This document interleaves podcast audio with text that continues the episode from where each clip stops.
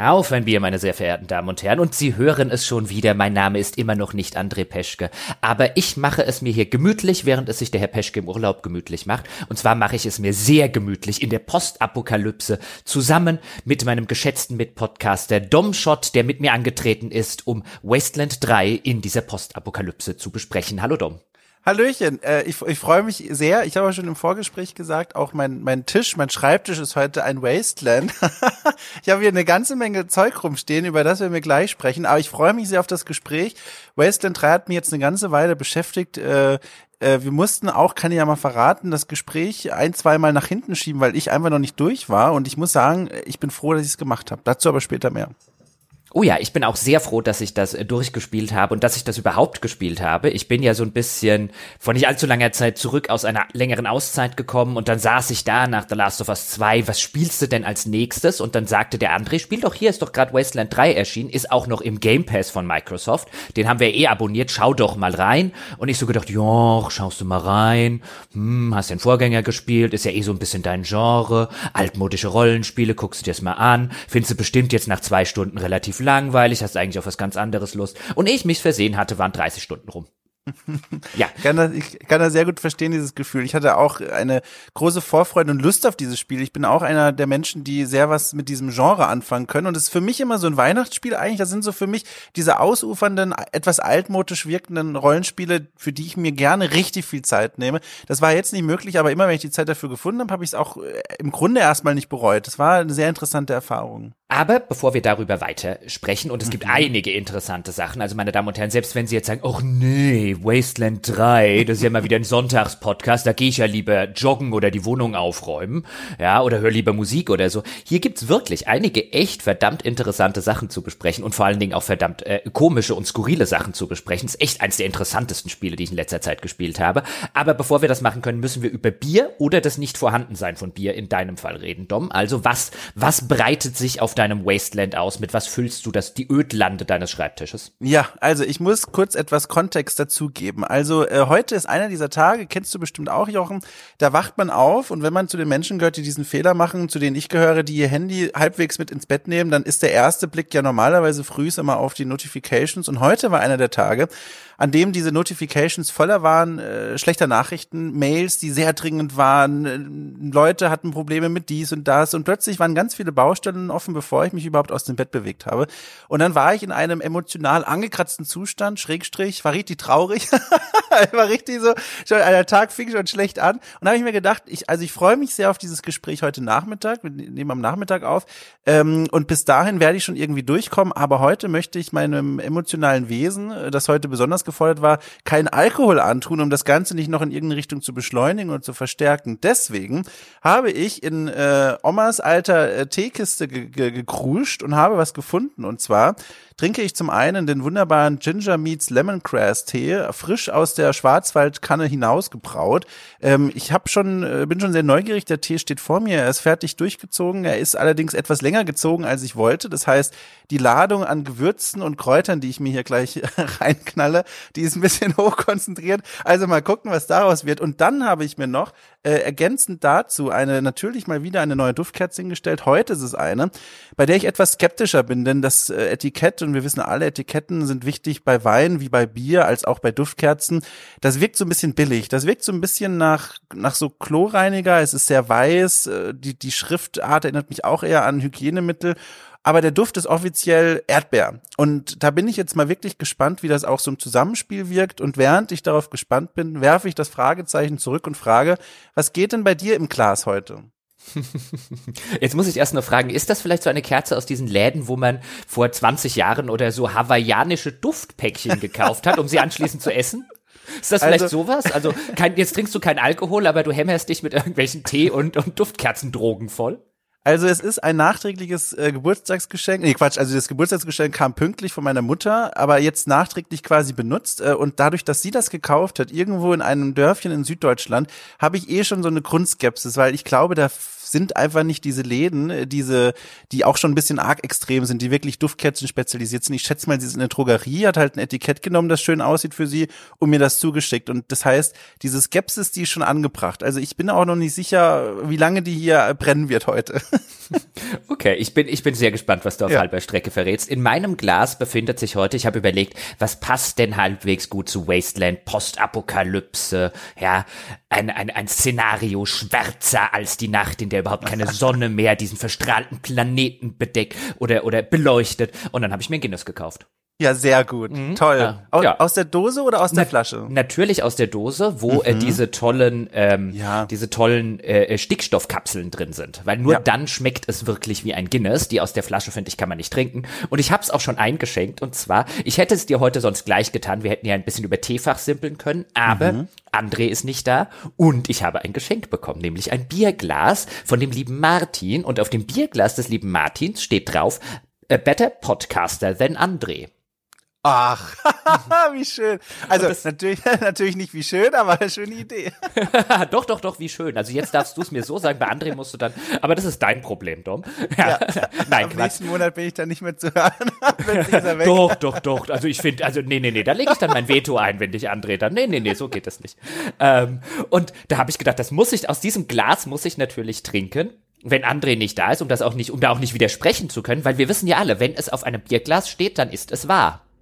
Ja, mhm. ich habe äh, ich hab damit gerechnet, dass du erzählst, du hast ein Guinness Bierglas bekommen, weil auch da gibt es ja sehr schön. Ich habe von einem guten Freund mal eine äh, Guinness Tasse bekommen, also eine riesengroße, ich weiß gar nicht, 0,75 Liter Tasse, wirklich eine große mit einem richtig schönen Guinness Schriftzug. Da hatte ich gedacht, du hast was aus diesem Merchandise Universum bekommen, aber das ist ja auch nicht schlecht. Mhm. Ich habe äh, tatsächlich sogar schon einen, äh, ich glaube sechs Stück sind's, ähm, wenn nicht eins kaputt gegangen ist in der Zwischenzeit, die stehen äh, im Keller. Aber ich habe richtige Guinness-Gläser. Ich mag die total gerne im Sommer, vor allen Dingen auch für Dinge, die nicht Guinness sind, weil dort einfach mhm. viel reinpasst. Also diese Pintgröße ja. ist einfach super, um eins davon mit in den Garten oder so mit Wasser oder mit Saft oder was auch immer zu nehmen. Ähm, ansonsten gescheite 05er Gläser zu finden, ist nämlich gar nicht so einfach. Ich meine, außer man bekommt sie geschenkt und es stehen Wahrheiten drauf, wie diese ich äh, 05 Gläser und das gibt mir direkt eine so eine so eine schwache, aber doch vorhandene Vorlage, um ganz langsam zu dem Thema heute rüberzuleiten. Ich habe vor einiger Zeit, noch lange vor der Pandemie, war ich mit einer Freundin in einer Kneipe gesessen, in der wir sehr gerne sind und da ging es im Gespräch darum, wie schön ich äh, einige dieser Ausschankgläser finde, die typisch in diesen Wirtschaften und Tavernen und so rumstehen. Ähm, und dann hat sie aus einer Stimmung heraus mir vorgeschlagen, sie könnte jetzt für mich so ein Glas mitnehmen. Und dann war ich hin und her gerissen in einem Entscheidungsmoment zwischen äh, einem moralischen Dilemma, also be beziehungsweise ich war mitten in einem moralischen Dilemma. Ich dachte mir auf der einen Seite natürlich, Mensch, das ist ja Diebstahl und dann muss ich sie anzeigen. und dann macht sie sich ja strafbar vor meinen Augen. Auf der anderen Seite dachte ich mir, na, das Glas ist aber schon ziemlich äh, cool. Und dann habe ich, habe ich die Verantwortung an sie ausgeladen, habe gesagt, das muss sie für sich entscheiden, was sie richtig hält. Und am Ende habe ich das Glas dann bekommen. okay, warum habt ihr es nicht einfach gekauft?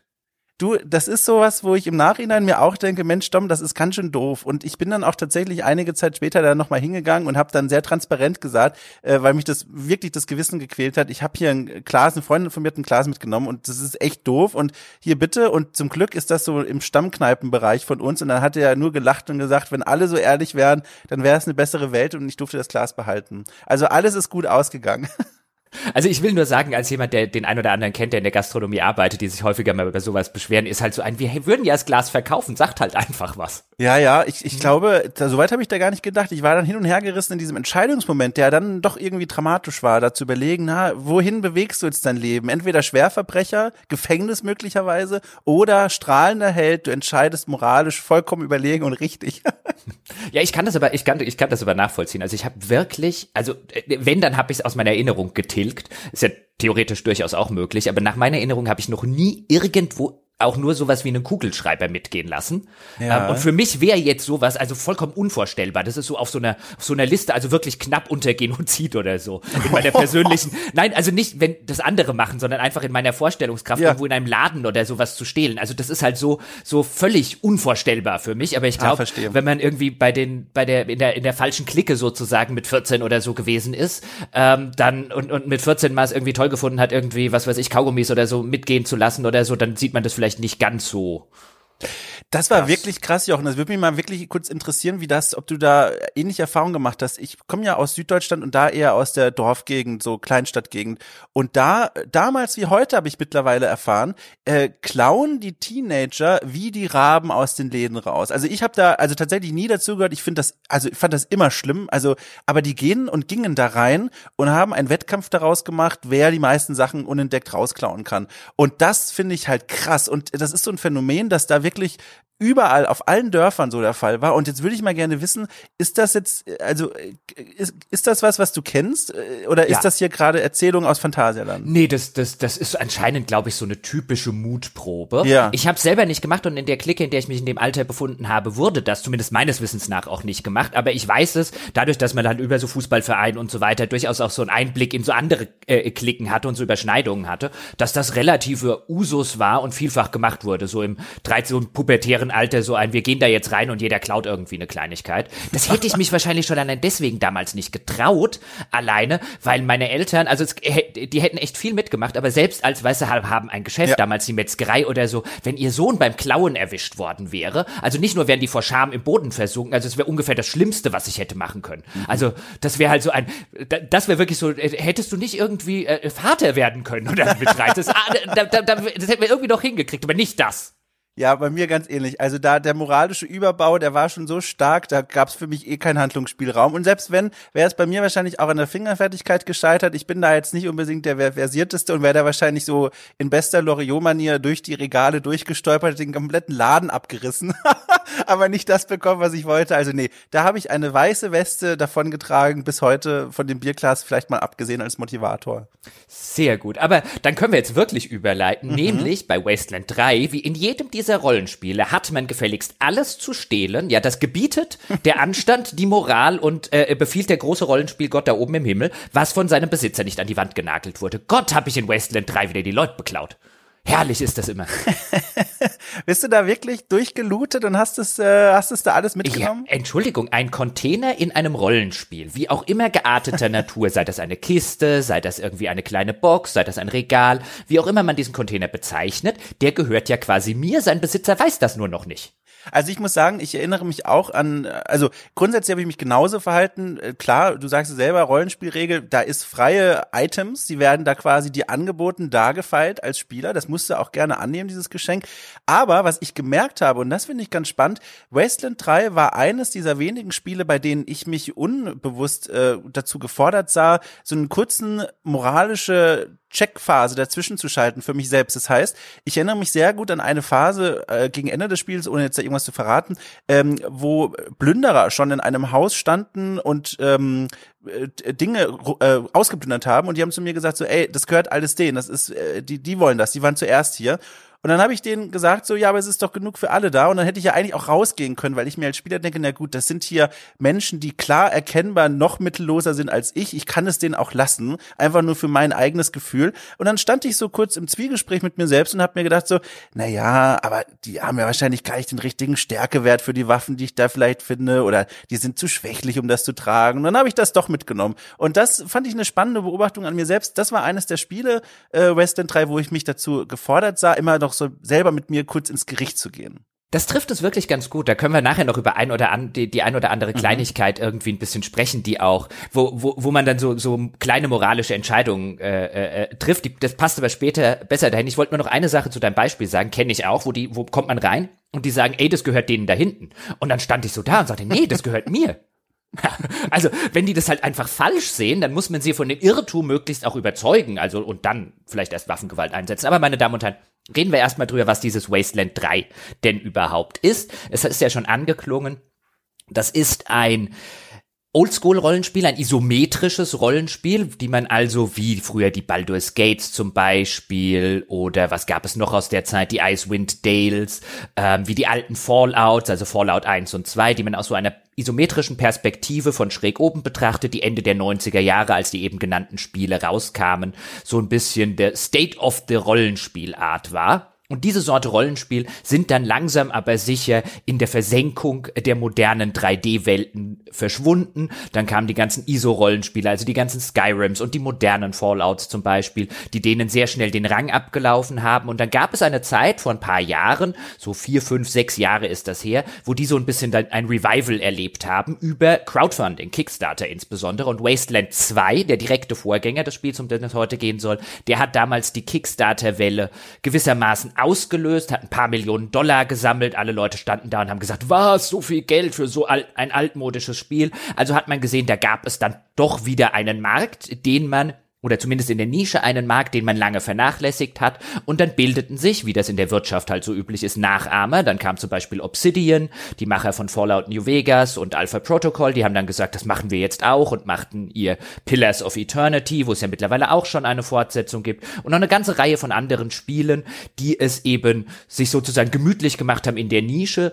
Der ISO-Rollenspiele, berühmtermaßen auch sowas wie Divinity, die machen das schon ein bisschen länger, aber nutzen dazu auch Crowdfunding, zuletzt mit Divinity 2 2. Und jetzt ist eben der direkte Nachfolger von Wasteland 2 aus dem Jahr 2014 erschienen, Wasteland 3 spielt ebenfalls, der Name sagt es schon, einer postapokalyptischen Welt, jetzt nicht in einem Wüstenszenario, denn der Vorgänger spielt in Arizona und den umliegenden Gebieten, sondern in Colorado. Aber er spielt in der gleichen Welt, allerdings in einer dunklen, eben im dunklen, verschneiten Colorado, nicht im hellen, äh, von der Wüstensonne versenkten Arizona. Und er spielt auch relativ direkt nach den Ereignissen von Wasteland 2 ohne auch da jetzt das Ende vorwegnehmen zu wollen, müssen wir gar nicht. Man muss auch wirklich Wasteland 2 nicht unbedingt gespielt haben oder nicht zwingend gespielt haben. Es reicht vollkommen, wenn Sie sich vielleicht eine kurze Videozusammenfassung auf YouTube angucken und so ein bisschen das Ende zumindest mitkriegen, weil daran schließt das Ganze an. Was passiert ist, an den oder nach den Ereignissen von Wasteland 2 benötigen die Desert Ranger, wie sie heißen, in Arizona, benötigen dringend Nachschub, die benötigen dringend was zu essen, die können alleine dort unten nicht mehr überleben, deswegen schicken sie einen Spähtrupp in Richtung Colorado, wo sie von einem gewissen Patriarchen gehört haben, der dort über Colorado Springs herrsche und relativ gut ausgestattet sei und dieser Patriarch wiederum macht den Rangern ein Angebot, das sie nicht ablehnen können.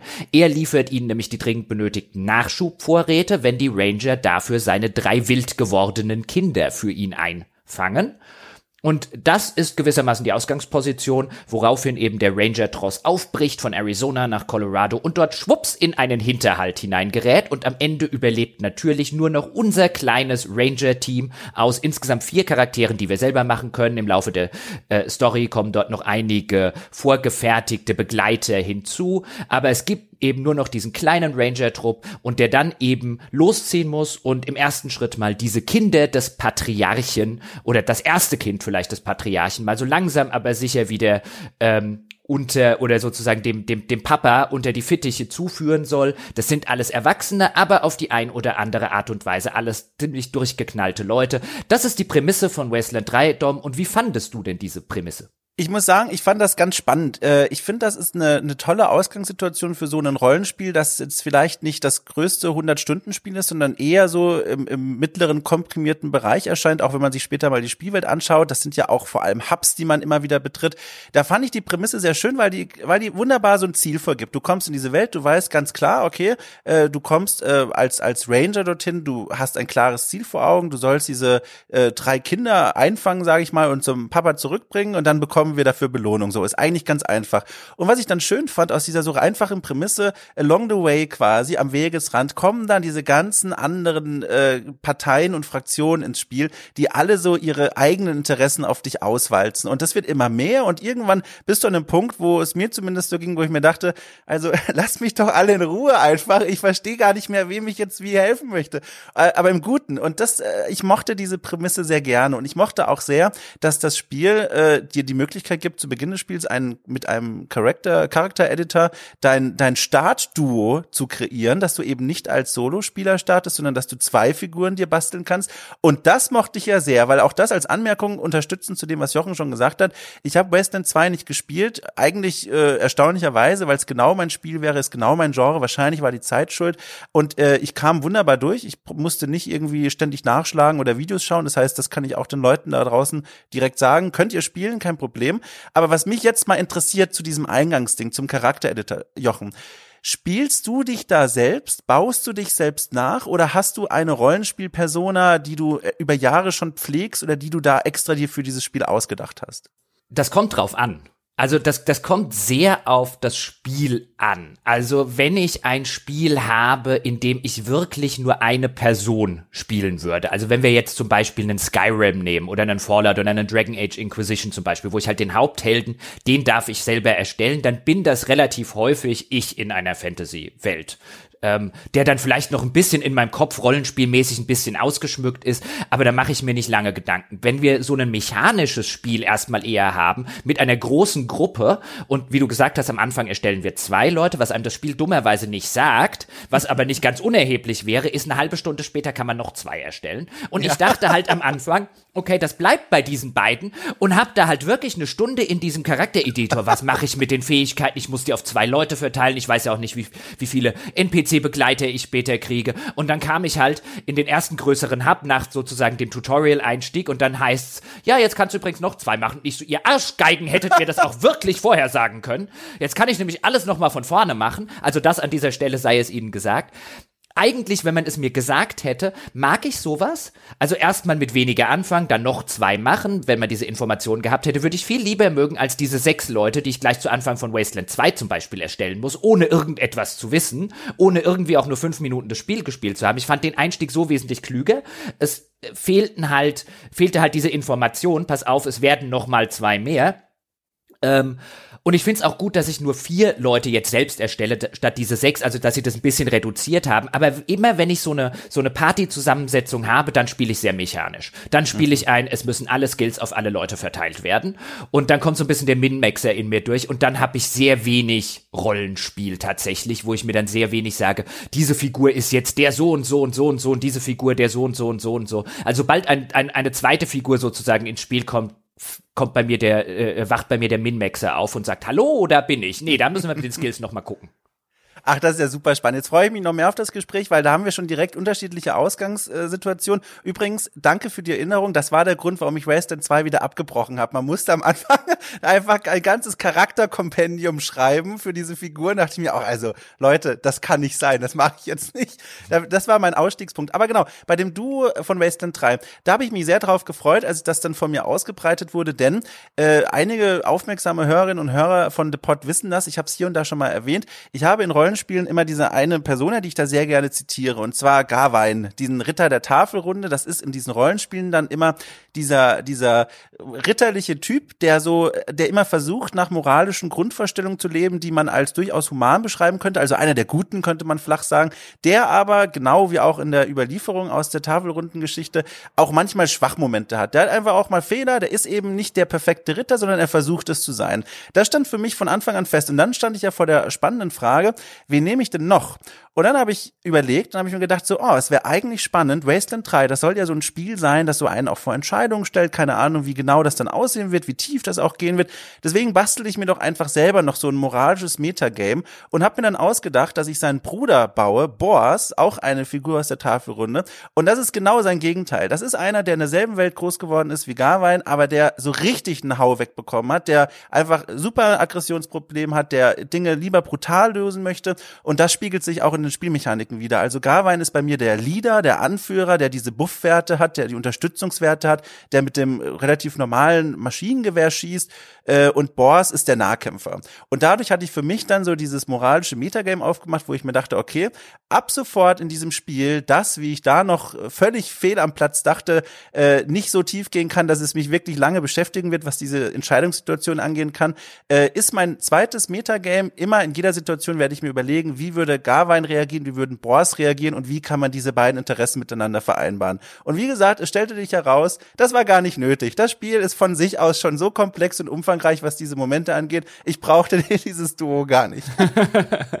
ja, es ist ein bisschen, ähm, Schade wäre jetzt falsch äh, gesagt. Also ich finde, wie ich schon erwähnt habe, ich finde es nett, dass sie das ein bisschen gestreamlined haben und das, das zieht sich eh wie ein roter Faden im Vergleich zu Wasteland 2 durch das ganze Spiel, dass sie es ein bisschen komfortabler auch ein bisschen mainstreamiger gemacht haben, aber finde ich ohne die wirklichen coolen Momente zu verlieren. Sie haben es weniger kompliziert gemacht, es ist immer noch reichlich komplex. Und dazu gehört auch, dass ich nicht am Anfang schon mal sechs Leute erstellen muss, sondern ich erstelle erstmal zwei und wie gesagt, wenn ich die Information gehabt hätte, wäre ja auch alles cool gewesen. Ja? Ich erstelle zwei und dann spiele ich erstmal diesen ersten, diese erste Karte sozusagen, die direkt nach eben diesem Hinterhalt, in den die Ranger geraten sind, von einer Familie namens Dorsey. Keine Ahnung, was die jetzt plötzlich gegen uns haben. Die reden auch in einem, in einem ziemlichen, ziemlichen englischen Hinterweltakzent mit uns ähm, und schießen auf uns und metzeln halt die anderen Ranger ab. Und dann geht's halt erstmal ums, ums nackte Überleben und am Ende kämpft man gegen den, ähm, gegen den von diesem Dorsey-Clan, gegen einen eben dieser,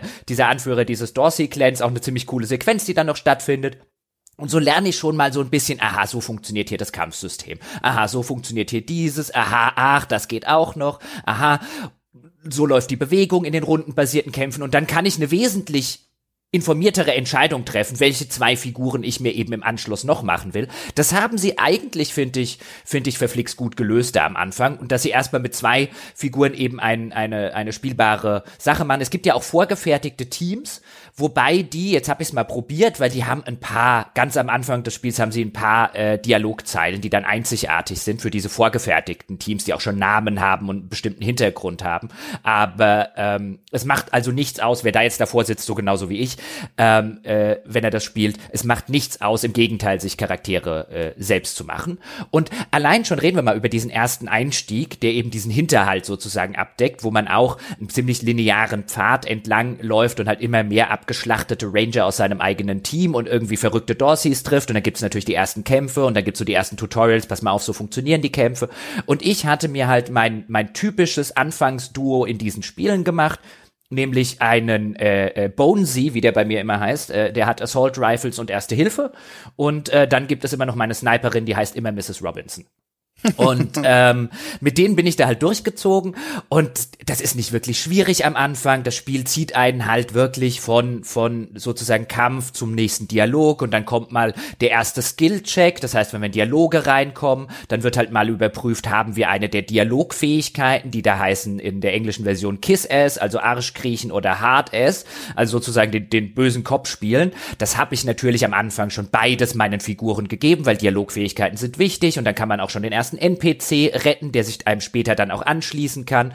Und der wiederum gibt einem dann den Hinweis darauf, dass demnächst der Major Tom kommt und dann läuft man sozusagen die ersten Besonderheit des Spiels über den Weg. Und das müsste ja bei dir als Katzenmensch gut funktioniert haben, nämlich dem ersten Tierbegleiter und der heißt Major Tomcat. Du, soll ich dir was sagen? Ich habe diese Katze irgendwie nicht gesehen. Mir Wie? hat auch mir hat auch ein Freund erzählt, also ich bin mir auch gar nicht mehr sicher, an welcher Stelle man die genau sehen kann. Und mir hat auch ein Freund erzählt, guck mal hier, das ist doch dein Spiel, da ist eine Katze.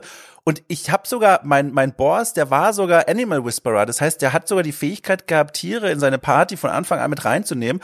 Und ich habe diese Katze nicht gesehen. Kann das denn sein? Bin ich an ihr vorbeigelaufen? Offensichtlich. Das also, macht mich richtig traurig.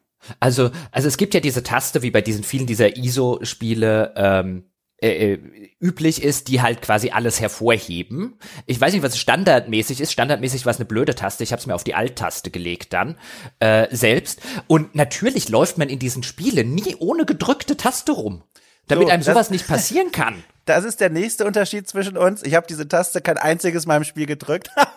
Was? Äh, ja, und das kann ich dir auch begründen. Das hat nichts mit Vergessen zu tun, sondern das ist wieder genau das. Ich möchte dieses Spiel spielen als Garwein und Boas und dann möchte ich nicht Hilfe bekommen von so einem externen System, das mir Sachen highlightet, sondern ich möchte diese Welt so wahrnehmen und erkunden, wie ich sie mit dem bloßen Auge erkennen kann.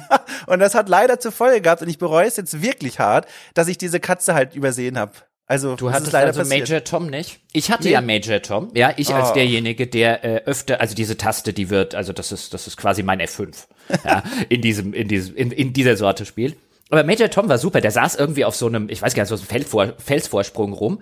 Und dann kannst du Animal Whisperer haben, also so Tierflüsterer ist eine mhm. der Skills im Spiel. Du hast ihn ja gerade schon erwähnt, mit dem man äh, hauptsächlich dafür sorgen kann, dass sich Tiere im weiteren Verlauf einem anschließen. Und mein Gott, die Bremer Stadtmusikanten waren nix gegen mich. Kommen wir später noch zu. Ja, aber dann sitzt da halt als erstes Tier Major Tom und entweder kannst du halt diese Tierflüstererfähigkeit einsetzen oder du hast vor diesen NPC, wo ich gesagt habe, gerettet und die gibt dir Zigarren, weil der Major Tom raucht gern mal eine. Und Ach, dann habe ich Major Tom mit einer Zigarre bestochen und ab da hatte ich einen Major Tom dabei. Ach Mensch, das ist ja so schön. Das ist bei mir alles nicht passiert, weil auch der NPC bei mir nicht überlebt hat. Ähm, der ist da, der ist auch direkt zu Beginn verstorben. Äh, was ja schönes Zeugnis ist dafür, dass das Spiel da schön darauf eingeht, mit welchen Bedingungen man ins Spiel startet, weil auch meine, Fäh äh, meine Charaktere, meine Brüder, Gawain und Boris, die hatten keine Dialogfähigkeiten. Die habe ich äh, erstmal auf so mechanische Dinge ausgelegt. Wie gesagt, Boris war mein Nahkämpfer und Gawain der MG-Schütze. Ähm, da hab, das habe ich völlig vernachlässigt und äh, dadurch hatte ich keine Möglichkeit, da irgendwen zu retten Vielleicht war auch dadurch mein Blick gar nicht so geschärft für eine Katze mit so einem coolen Namen, weil ich von ihr nie erfahren habe.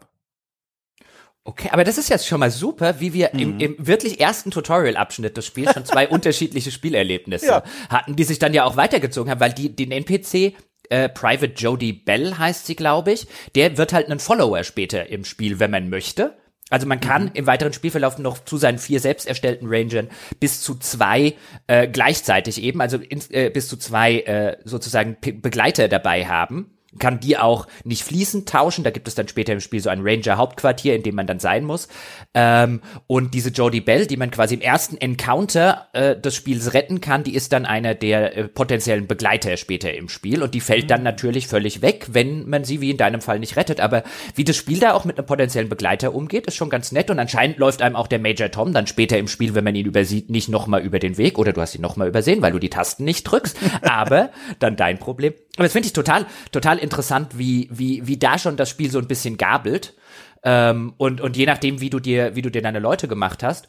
Aber gehen wir noch mal ein Stück, ein, ein Stück weiter, dann, es kommen halt dann all so Sachen wie ein, hier gibt es jetzt eine verschlossene Tür, heißt also hat einer deiner Ranger, die du halt am Anfang gemacht hast, den Schlösser, die Schlösserknackenfähigkeit. Oder hier gibt es schon einen Generator, hat halt einer die Mechanikfähigkeit. Und da macht ein das Spiel auch darauf aufmerksam, hey, manchmal kann es halt sein, dass du halt nicht beides brauchst, sondern mit der Mechanikfähigkeit geht die Tür vielleicht über den Generator genauso auf wie über die Schlösserknackenfähigkeiten. Du kannst hier beides benutzen. Hast du irgendwelche Sprengstofffähigkeiten, um Fallen zu entdecken? All das wird uns ein bisschen beigebracht. Und dann kommt es zur großen großen Hauptschlacht dieses Tutorial-Abschnitts. Und dann macht das Spiel zum ersten Mal etwas, was mich auf dem völlig falschen Fuß erwischt, erwischt hat. Es spielt nämlich einen Song ein. Also einen richtig mit Gesang, ähm, einen Song, und zwar nicht irgendeinen Song, sondern ich glaube, der heißt Washed in the Blood of the Lamb, wenn ich den richtig recherchiert habe. Das ist also ein, ein, ein äh, äh englischer oder ein amerikanischer Gospel, Schrägstrich halt ähm, religiöser Song, der auch normalerweise halt ziemlich ähm, folkloreartig daherkommt, aber was der Soundtrack dieses Spiels macht an entscheidenden Schnittpunkten des Spiels, ist ein, er nimmt sich eben einen dieser Gospels oder dieser bekannten religiösen Song und macht daraus eine sehr düstere, ja, wie, wie würdest du die Musik bezeichnen? Rockige Version? Also ich fand, fand die fand nahezu alle Songs in dem Spiel fantastisch. Ja, das habe ich mir auch aufgeschrieben. Das ist ein ganz besonderes und extrem wirksames Stilmittel, weil du hast schon beschrieben, die Musik, die da immer eingespielt wird, sind nicht nur Gospel, da gibt's auch mal so Volkslieder, also mit F vorne, Volkslieder, so Texas-Lieder, ähm, auch manchmal Poplieder. Äh, die sind so, die, die, die werden gelegt über Schlüsselkämpfe, so würde ich zusammenfassen, im Spiel. Also es passiert mehrfach, aber nicht ständig. Das sind wirklich so Highlights im Spielverlauf. Eine Handvoll Mal, würde ich sagen. Und ich finde das wirklich spannend, weil wenn man sich mal anguckt, was die mit den Kampf machen, das kommt immer ganz stark drauf an. Die färben die jeweiligen Kämpfe auf eine ganz extreme Art und Weise. Ich erinnere mich an Kämpfe, die eigentlich Standard-Auseinandersetzungen erstmal waren, aber durch den eingespielten Song, das war ähm, hier relativ früh im Spiel, irgendwie in the Valley of Doom. Das, so irgendwas hieß das. Und das war so ein richtig äh, rockiger, aus der Hüfte geschossener, ähm, E-Gitarren Song mit so Texas-Einschlägen, so, so Country-Musik. Und da habe ich aber, da saß ich aber wie ein Cowboy vorm PC und habe hier hingerotzt meine Schüsse und kam mir vor wie der coolste Mensch der Welt. Und gegen Ende des Spiels gibt's aber auch mal Lieder, wo du merkst, also die, die versetzen dich oder zumindest mich versetzen sie in eine Stimmung, in der ich dann nachdenke und denke, eigentlich ist es ziemlich sinnlos, was ich hier im ganzen Spiel mache. Also diese Musik, die färbt die Kämpfe immer auf eine ganz unterschiedliche Art und Weise ein. Es ist ein fantastisches Stilmittel, dass ich wirklich, also auch wie du beschrieben hast, von Anfang an immer wieder überrascht war, wenn es passiert war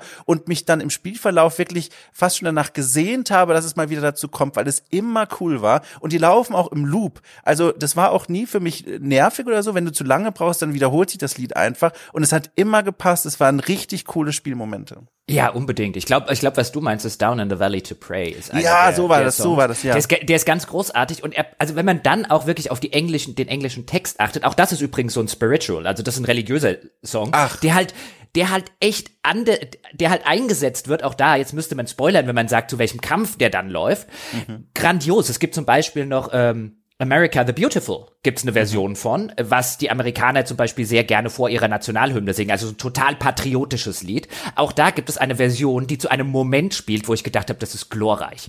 Das ist wirklich der, also der Einsatz von Musik, ich würde sogar so weit gehen, der Soundtrack dieses Spiels, weil das sind keine Coverversionen, zumindest so wie ich recherchiert habe, sondern die müssen für das Spiel extra für den Soundtrack neu arrangiert worden sein und neu gesungen worden sein und neu eingespielt worden sein. Die sind so großartig, das ist einer der besten Soundtracks, die ich je im Spielebereich deswegen erlebt habe, weil sie so perfekt eingesetzt werden. Auch ein anderer Song, den man vielleicht zum Beispiel noch kennt, ist ähm, Battle äh, Hymn of the Republic.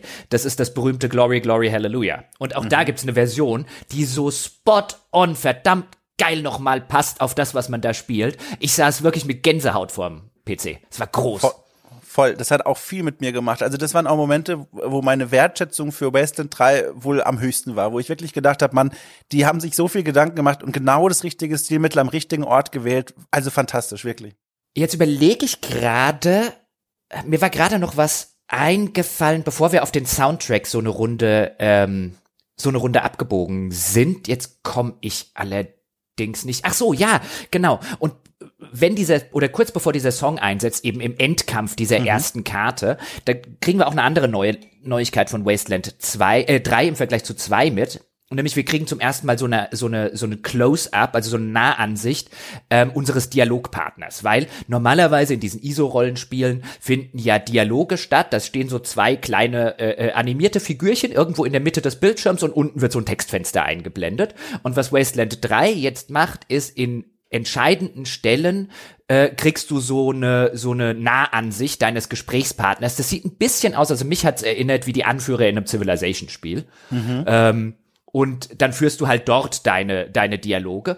Aber was das Spiel macht und ganz clever und an der Stelle, okay, die ersten 30 Minuten können wir was spoilern, weil dann hast du eben diesen, diesen Hillbilly, der die ganze Zeit was von dem, von, von, von, von der, von äh, Blut und äh, äh, da kommt das Lamm und das will ich schlachten und so weiter vor sich hinfaselt, halt in dieser Nahansicht und aus heiterem Himmel gibt's einen Knall und ihm fliegt die halbe Gesichtshälfte weg und das ist dann der, der, der, der Anführer deines Ranger-Teams, der halt darauf reagiert mit, ich dachte, der hält nie mehr das Maul.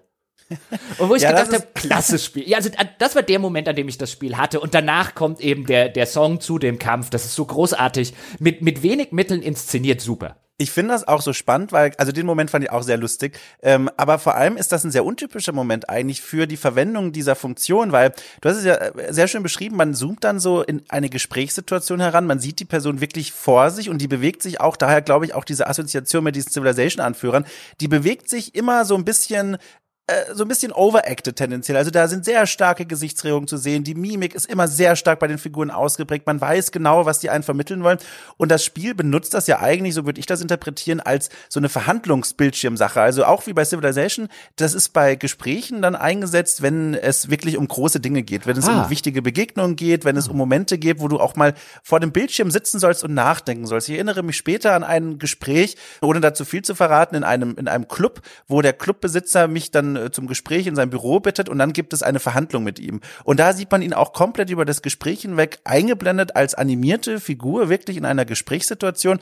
Und das ist ja nicht zufällig, sondern ich glaube, das ist extra so gewählt, um dir noch diese weitere Ebene drauf zu geben, diese etwas persönliche Ansprache, weil ich glaube, dass äh, viele Spieler in solchen äh, Spielen dazu neigen, so ein bisschen mechanisch optimiert zu spielen, weil man diese sehr, ja, ich sage jetzt mal in dem Sinne unrealistische Ansicht von der Isometrie hat, von von oben irgendwie drauf. Dann neigt man ja wie in einem Aufbaustrategiespiel zu überlegen, ah, wie baue ich das so, dass alles optimal ist. Und in dieser Gesprächssituation, wo du plötzlich auf Augenhöhe bist, finde ich, fühlt man sich plötzlich ganz anders. Dann beginnt man viel mehr abzuwägen. Dann überlegt man, ah, man beobachtet auch den Gegenüber. Die benutzen, die Entwickler benutzen das auch gerne dann auch, um mal so Visual Cues reinzusetzen. Das heißt, ein Charakter, der so ein bisschen, sagen wir mal, als so Großkapitalist stilisiert ist, der hat dann auch eine richtig fette Zigarre im Mund und schiebt die so genüsslich durch den Mund, während er irgendwelche Konditionen auf den Tisch legt. Und das soll alles in dir was bewegen. Und das gibt dem Ganzen, diesen wichtigen Verhandlungen und Gesprächen noch so eine neue Ebene, die das Ganze noch viel wertiger finde ich, macht und viel effektiver.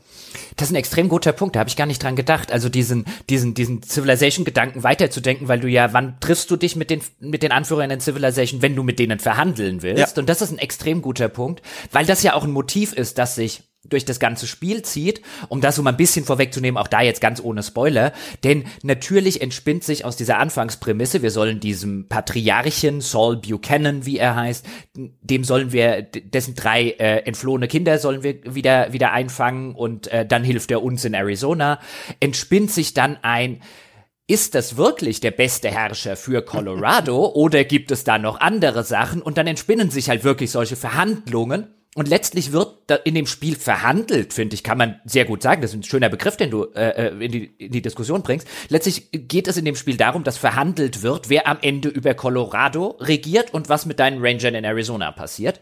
Und ähm, das ist ein schöner Punkt, weil er auch noch mal so ein anderes unterstreicht, nämlich ich würde sagen, bis auf eine einzige sehr offensichtliche Ausnahme gibt es keinen Bösen in dem Spiel. Im, im klassischen Sinne. Mhm.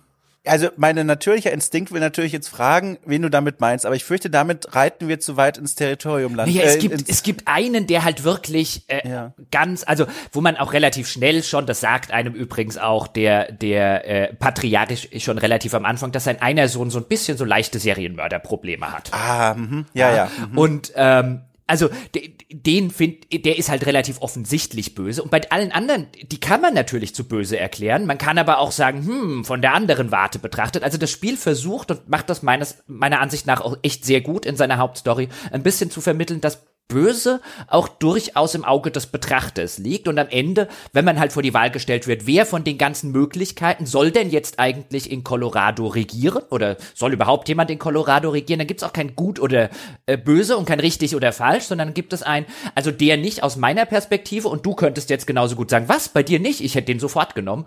Ein bisschen wie bei, da hat es mich total an Fallout New Vegas erinnert, was ja auch so ein Ende hat im Sinne von, wer soll denn jetzt über Nevada herrschen? Und es gibt auch da kein richtig und kein falsch, sondern ein, also ich finde, da überwiegen die Vorteile, die Nachteile und du kannst es genau andersrum sehen. Und das setzt das Spiel, finde ich, sehr, sehr schön um. Und das ist eine ganz schön krasse Aussage, die ich übrigens auch so empfinde. Aber wenn man überlegt, über welche Welt man sowas sagt, das ist eine Welt, in der alle, ohne jetzt dazu viel zu verraten, Parteien und Fraktionen existieren, die man eigentlich auch von so einer postapokalyptischen Welt erwarten würde. Deswegen ist das jetzt kein Spoiler, wenn ich sage, klar, da gibt's auch Leute, die Menschen essen. Da gibt es Menschen, die aus religiösen Gründen andere Leute foltern und eigentlich noch Schlimmeres mit denen machen. Da gibt es aber auch dann Stadtbewohner, die flüchtlingsfeindlich sind. Oder da gibt es Polizisten, die einfach ein bisschen, ja, so eine Mischung aus korrupt und auch jetzt nicht die allerbesten Menschen sind. Und wenn man dann über die sagt am Ende, naja, ich verstehe schon deinen Punkt, warum du Menschen auf Burger packst.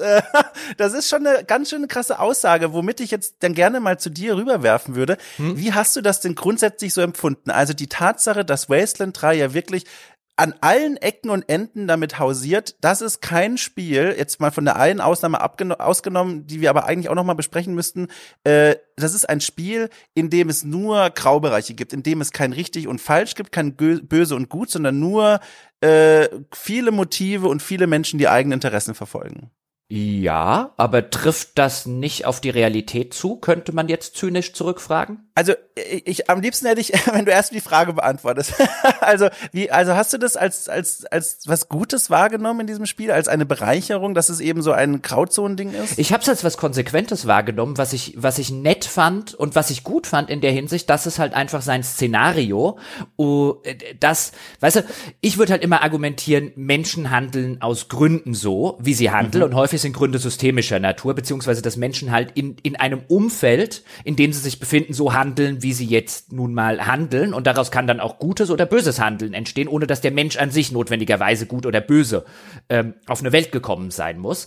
Ähm, und dass daraus eben sehr, sehr viele Grauzonen resultieren können. Und ich finde es schön, dass Wasteland 3 das wirklich zu einem sehr konsequenten Ende denkt, indem es dir jetzt nicht einfach einen offensichtlichen guten oder einen offensichtlichen bösen ähm, Pfad gibt, beziehungsweise du kannst schon gute Sachen machen und du kannst schon böse Sachen in dem Spiel machen. So ist es nicht. Du kannst äh, Flüchtlingen helfen zum Beispiel und sagen, hier ihr äh, gierigen Stadtbewohner, ihr habt genug, lasst mal die Flüchtlinge rein. Du kannst es umgekehrt machen. Da würde ich schon sagen, das eine ist eher gut, das andere ist eher böse. Aber was die großen Entscheidungen angeht, die zu treffen sind, wie zum Beispiel wer am Ende Colorado regiert, da gibt es halt kein Gut und kein Böse. Ähm, und, und das, was du vielleicht als gut ansehen würdest, hat aber vielleicht einen Nachteil, der vielleicht noch böser ist als das, das, was du an der anderen Stelle als böse ansiehst, dass ich wirklich dann davor saß und gedacht habe, na, was ist denn das Beste für? Ähm, und das Beste für ist halt dann wieder eine andere Fragestellung ist, was ist denn das Gute? Weil das moralisch Richtige kann ja auch das Schlechteste für die Leute sein, die ich dort gerade getroffen habe. Also all das finde ich eigentlich echt positiv, dass ein Spiel das, das aufnimmt. Und ich glaube, Wasteland trifft halt den richtigen Ton, weil es an vielen anderen Stellen halt offensichtlich so überkarikiert ist. Ich meine, ich habe an einer Stelle um mal zu sagen, was Böses, was ich gemacht habe, einfach nur um zu gucken, ob's geht. Ähm, und ohne das näher ausführen zu wollen, aber ich habe die Elfen vom Weihnachtsmann in seinem Meth Lab versklavt. Ja, also das ist schon ziemlich böse, das zu machen, aber das ist halt eine, was es lockert halt durch so offensichtliche, satirische, ähm, karikaturhaft überzeichnete, schwarzhumorige Dinge das Ganze auf eine Weise noch auf, dass ich das nie unangenehm fand. Ich habe, also, das ist so, das ist, finde ich, ein super schweres, aber auch spannendes Thema. Grundsätzlich gehöre ich auch zu den Menschen, wie du ja offenbar auch, die sagen, in solchen Spielen ist es echt cool, wenn man mal diese Grauzonen erkunden kann. Wenn man eigentlich ja, wie du ja auch gesagt hast, in der echten Welt die Situation hat, bei eigentlich allen Themen gibt es immer Menschen, die sagen, etwas spricht dafür, etwas spricht dagegen. Dann entscheidet die eigene Perspektive und der eigene Erfahrungsschatz und auch das eigene moralische Konstrukt, wie man sich da so positioniert. Ich habe aber gemerkt, dadurch, dass ich Wasteland 3 äh, gezwungenermaßen immer wieder in Portionen spielen musste. Also ich meine, wer spielt das schon am Stück durch? Aber ich musste es relativ aufstückeln, weil ich ja auch viele andere Dinge einfach machen muss. Ähm, und dadurch habe ich gemerkt, dass ich je nach Stimmungslage mich immer so ein bisschen anders in der Spielwelt verhalten habe. Und das Spiel gibt einem dafür auch den Spiel- und Freiraum. Das heißt, ich bekomme relativ häufig die Möglichkeit, wenn ich einen Weg, sage ich mal, eingeschlagen habe bei einer Quest oder auch im, im großen Kosmos der Dinge, wenn ich mich tendenziell eher in eine Richtung bewege, die ich als böse oder als gut beschreiben würde, dann habe ich immer genug Spielraum, unabhängig oder abhängig von der Tagesform vielmehr, zu sagen, naja, jetzt bin ich heute mal ein bisschen anders drauf, jetzt möchte ich auch mal ein bisschen böse sein. Und was da eigentlich ja sowas wie spielerische Freiheit bedeutet, führte mich am Ende, als ich dann so dem Abspann zugeschaut habe, zu so einem Gedanken, den ich ganz interessant fand, dass ich mich gefragt habe, eigentlich fühlt sich das dadurch sehr sinnlos an. Also es fühlt sich sehr beliebig an, weil dieser Wiggle Space, so dieser Freiraum, in dem ich mich bewegen kann, bis zum Ende immer noch so ein bisschen offen gelassen wird. Und jetzt kann man natürlich sagen, cool, das ist so ein Kommentar, so ein Meta-Kommentar, den das Spiel bei dir geschafft hat, so alles ist irgendwie sinnlos, alle Leute wollen was eigenes. Aber im Kontext eines Spiels fand ich das irgendwie ähm, habe ich dann gemerkt, es gibt doch Gründe, warum man auch wertschätzen kann, dass mal Spielwelten die Guten und die Bösen darstellen. Vor allem, weil auch glaubwürdig böse und glaubwürdig gute Charaktere auch eine echte Herausforderung sind, geschrieben zu werden.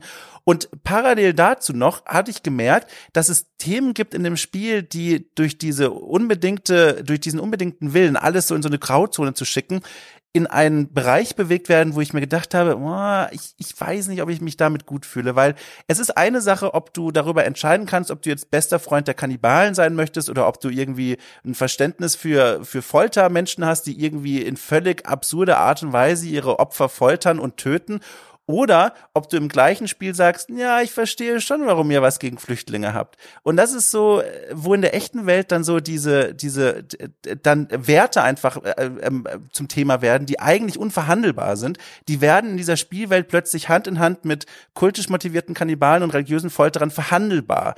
Und dass man das dann so ausspielen kann, das hat mich sehr unangenehm berührt. Und das ist jetzt gar keine Wertung, sondern es ist mehr so ein offener Gedankengang, den ich noch nicht so richtig zu Ende geführt habe. Aber ich finde das, was man festhalten kann, auf jeden Fall spannend zu sehen, dass das Spiel einen so konsequent dann an dieser Leine langführt, wenn man mal wirklich einen Weg eingeschlagen hat, wo man in anderen Spielen sagen würde, boah, also das ist schon eine harte Nummer. Ja, weil weiß nicht, ob man das wirklich in anderen Spielen so sagen würde. Also natürlich könnte man theoretisch diese Flüchtlingssituation, die sich dort jetzt äh, äh, offenbart, äh, mit den ganzen Hintergründen dann in, innerhalb der Spielwelt irgendwie als als Spiegelung einer realen Flüchtlingswelle äh, lesen. Wenn man das will, kann man sehr viel lesen ja immer und interpretieren die Dinge. Ich glaube halt einfach nicht, dass es das ist. Beziehungsweise ich habe es nicht so gelesen, also komme ich erst gar nicht. Ich glaube nicht, dass das ein Spiel ist, das in irgendeiner Weise einen Kommentar über irgendwelche Dinge in der aktuellen Welt machen möchte. Und ich habe es auch nicht als eins interpretiert, dass das tut.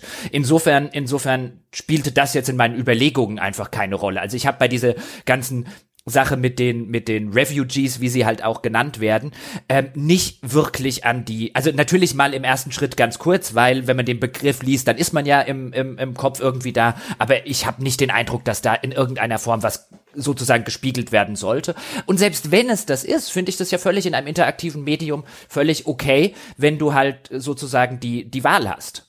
Also ich, ich habe nicht den Eindruck, dass es dadurch verhandelbar geworden ist in der Realwelt, sondern dann, dann sind wir immer noch sehr, sehr deutlich in einer absolut fiktiven Welt. Ja, das stimmt. Da, da gebe ich dir recht. Auf der anderen Seite, wo ich ja erst sagte, ja, das ist so ein bisschen unangenehm, dass das auf einer Ebene steht mit diesen anderen Extremdingen, ist das aber dann auch wieder der Bereich, wo ich sage, dadurch wird das ja eindeutig in so einen fiktiven Rahmen geholt. Auch wenn jetzt die Entwickler vielleicht nicht gesagt haben, so, wir wollen das thematisieren.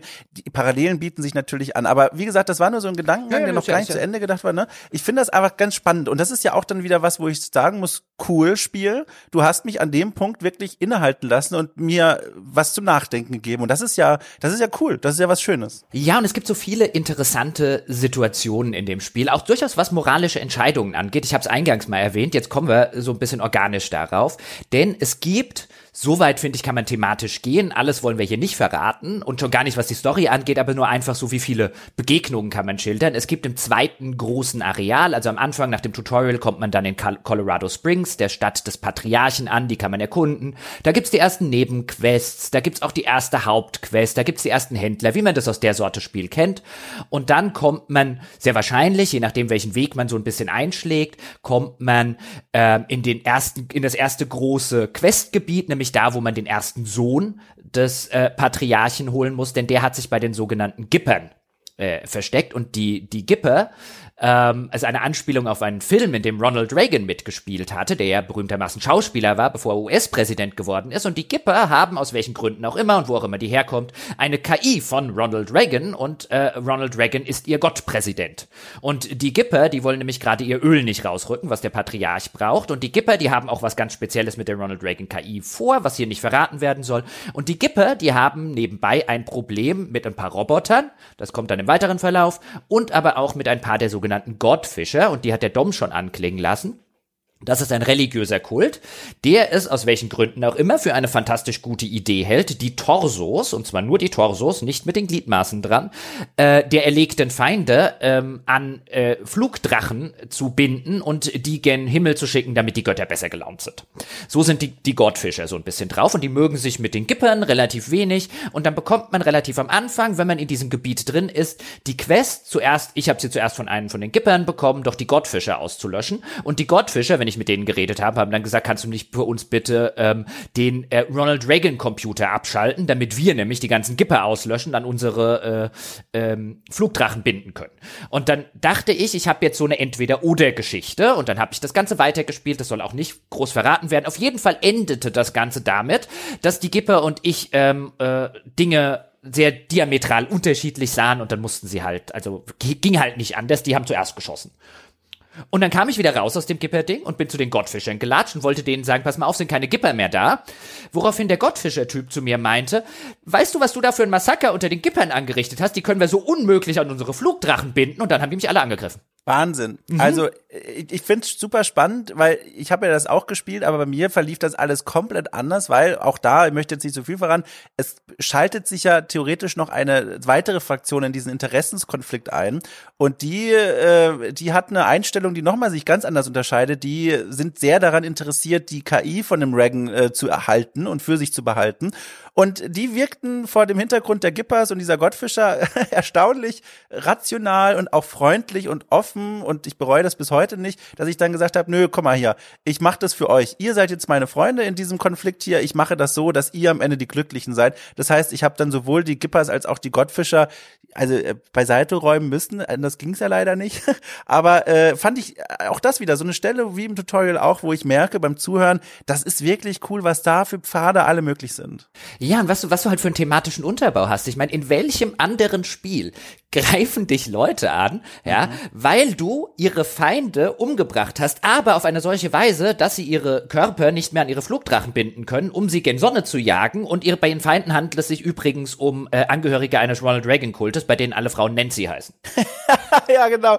Ich, ich fand das auch, ja genau, und das ist eben wieder das Coole, weil das Spiel ist dann zum Glück so klug, nicht einfach zu sagen, ja, die sind einfach durchgedreht, was auch immer das bedeuten soll, sondern die, die erklären das, die Schreiber, aus der Logik dieser Fraktion heraus. Und das führt dich wieder als Spieler an den Punkt, egal wie schlimm du findest, was sie machst, naja, gut, ich verstehe schon, warum sie so reagieren. Es ist nicht unrealistisch. Für die ist das jetzt einfach ein Problem, dass diese Körper so kaputt sind. Also das finde ich halt so genial. Das ist an vielen Stellen oder eigentlich immer achten die Schreiber und Schreiberinnen darauf, immer diese Motive auch nachvollziehbar zu machen. Und wenn sie sich nur aus diesen Irrungen und Wirrungen der Kultlogik heraus erklären. Ja, und es gibt einfach so viele herrlich äh, äh abgedrehte, äh, schwarzhumorige Situationen, Szenen und Begegnungen in dem Spiel, dass es halt allein auf der Ebene eine wahre Pracht ist, ohne dass es das, also dem Spiel gelingt auch so ein eigentlich absurder Spagat, immer noch eine relativ ernsthafte teilweise und ein bisschen tragische Geschichte rund um dieses Colorado und die Herrschaft rund um Colorado zu machen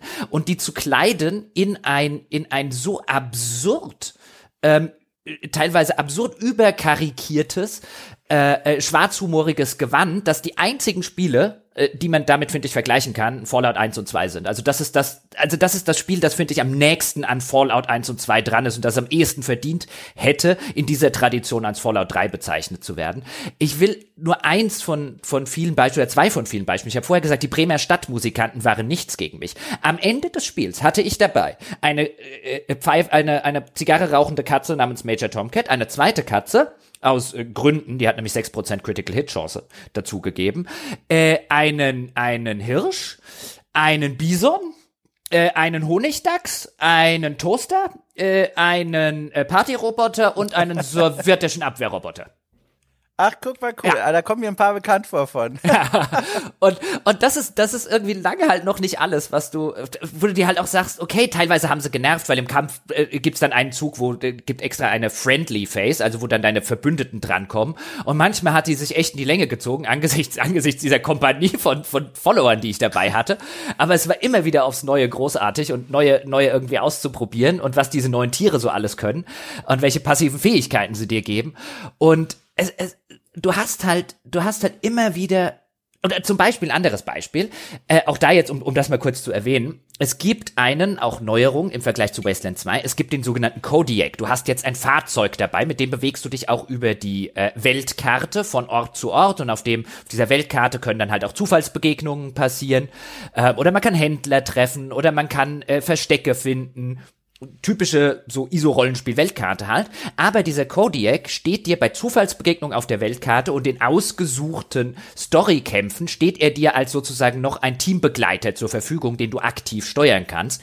Und Gott, ist das ein guter Teambegleiter. Du kannst mhm. diesen Kodiak im Laufe des Spiels werden neue Ausrüstungsgegenstände für ihn freigeschaltet. Du kannst auch welche finden in der Spielwelt oder kaufen in der Spielwelt. Und wenn du den up to date hältst, ist es ein solches Gott Vieh ähm, oder äh, technisches Gottvieh sozusagen, denn er kann, als ich das rausgefunden habe, er kann über Gegner fahren, weil dieser Kodiak nimmt halt irgendwie vier mal vier Felder auf dem Schlachtfeld, auf dem rundenbasierten Schlachtfeld, das ist halt so in, in viereckige Felder aufgeteilt, nimmt er in Beschlag und wenn du den auf, halt auf ein Gebiet bewegst, wo halt drei andere Gegner stehen, dann sind die platt. Und das ist halt so gut.